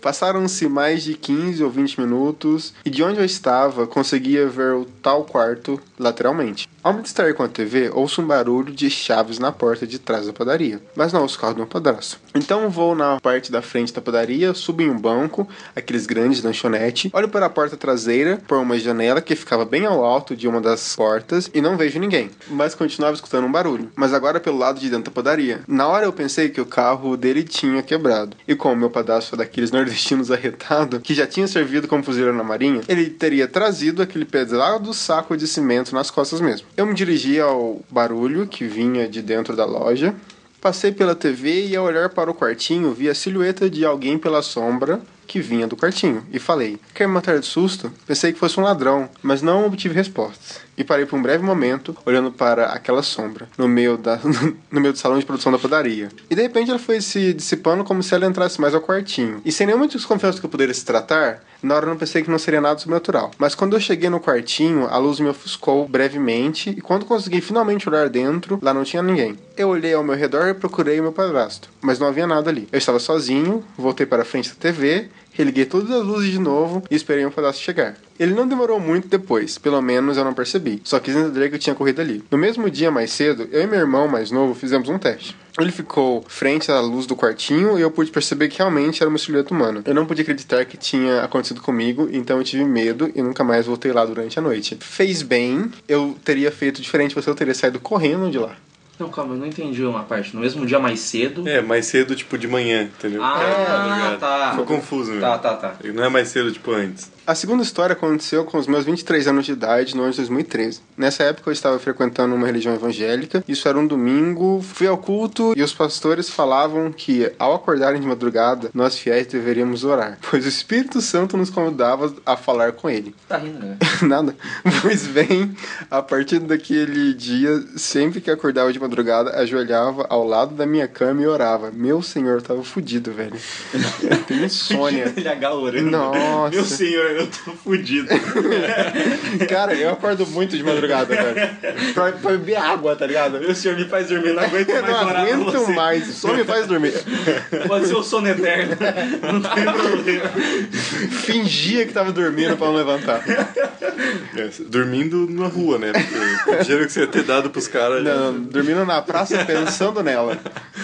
Um dia acordei, fui ao banheiro e voltei para o meu quarto e fui orar. Orei e ao me levantar, vi uma figura estranha parada frente ao meu guarda-roupas e dei dois passos para trás e caí sentado na cama. A luz estava apagada e o sol que iluminava o quarto era a luz do molden, que iluminava exatamente onde aquela coisa estava parada, me encarando. Eu custei acreditar e por mais ou menos 20 segundos eu encarei descrente. A coisa não tinha olhos, bocas ou nem traços humanos. Era como uma sombra, só que era como se ela fosse feita de fumaça preta. Ela foi ficando maior e maior até que sua cabeça atingiu o teto do meu quarto. Era como um homem muito alto, totalmente negro, e oscilava em ficar totalmente negro e transparente. Hã? Cara. É como se fosse uma fumaça, sabe? Translúcido? Não é como se fosse uma fumaça. Pensa que é tipo um troço muito escuro e aí começava a meio que... Translúcido. É, Tá. entendeu? Uhum. E a fumaça que preenchia vinha de baixo para cima. Olhei para o interruptor de luz que estava ao meu lado e apertei e aquela coisa continuava ali. Era como se a luz não atingisse, então eu corri. Abri a porta do meu quarto, eu fui ao quarto da minha mãe. Eu não dormi mais sozinho naquele quarto nunca mais. Desculpa pelos e-mails gigantescos, sou fã de vocês, obrigado pela oportunidade. Vamos estabelecer uma regra. Vamos estabelecer uma regra. Ah, Próxima vez que falarem desculpa no e-mail longo, a gente não lê. Mas, mas isso pede desculpa no final. Não, mas A gente vê o final. a questão é que, É tipo, igual, é igual o Nerdcast, vamos começar a fazer exigência. Tem muita coisa vindo. Não vem você citar outras marcas aqui também. Se a gente não deixa o funcionário do meio, a gente não vai deixar mais ninguém. Isso daqui tem um fio em cima. funcionário do meio. Tá lá a Ouviu isso? NH. Eu imagino muito. Ouviram isso? Sou eu. Ah, mas, não, falando sério, ah, não precisa realmente falar sobre a minha gigantesca, a gente gosta de detalhes. Eu acho que faz bem pra esse tipo de história. Cresce muito mais o o contexto das coisas. Mas em questão aqui, é bizarro porque ela viu duas silhuetas, querendo ou não. Uma virou fumaça, depois foi crescendo. E meu amigo, que não tem nome, vai A gente não benzer. sabe se é ela ou ele. É verdade, não- a gente não sabe se você é ela ou ele, a gente não sabe nem seu nome. Mas vai benzer. É o mínimo que eu posso te falar. Não sei, joga um sal grosso num banho, sabe? Aquele banho Eu de acho rosa que- branca. Compra uma carranca. Isso, compra uma carranca. Amigo ou amiga, bebe. Bêbado não acorda no meio da noite. Não, te- temos fãs menores de idade. Inclusive já teve e-mail de criança de 13 anos. Vai jogar Minecraft. Não, tá, você joga Minecraft até pra exaustão e aí você dorme outro dia. Mas se você já é maior de idade, se você é igual todos nós aqui que somos maior de idade, sabe que. Eu sou em todos os países agora. Obrigado. Exato, você, Você- paga nós no, no Apoia-se e depois. Você bebe cachaça. É. Porque cachaça vai fazer você dormir, você vai sentir uma merda no dia Mas seguinte. ele fala isso, mas ele foi o cara que matou o primo. ele não bebeu. Cara, chega Então- dessa piada também. Até eu cansei. Não, não, não, não é uma piada, é real. Sabe não, que ele não, pode fazer qualquer um de nós. Mas aí, esse é o ponto. Se eu tivesse bêbado, eu teria deixado ele pra morte? Provavelmente. Fica questionamento. Provavelmente você teria quebrado a perna. Mas, mas é por isso que o Batiste não grava mais? Fica aí o fim de mais um Em Volta da Fogueira. A chuva já apagou.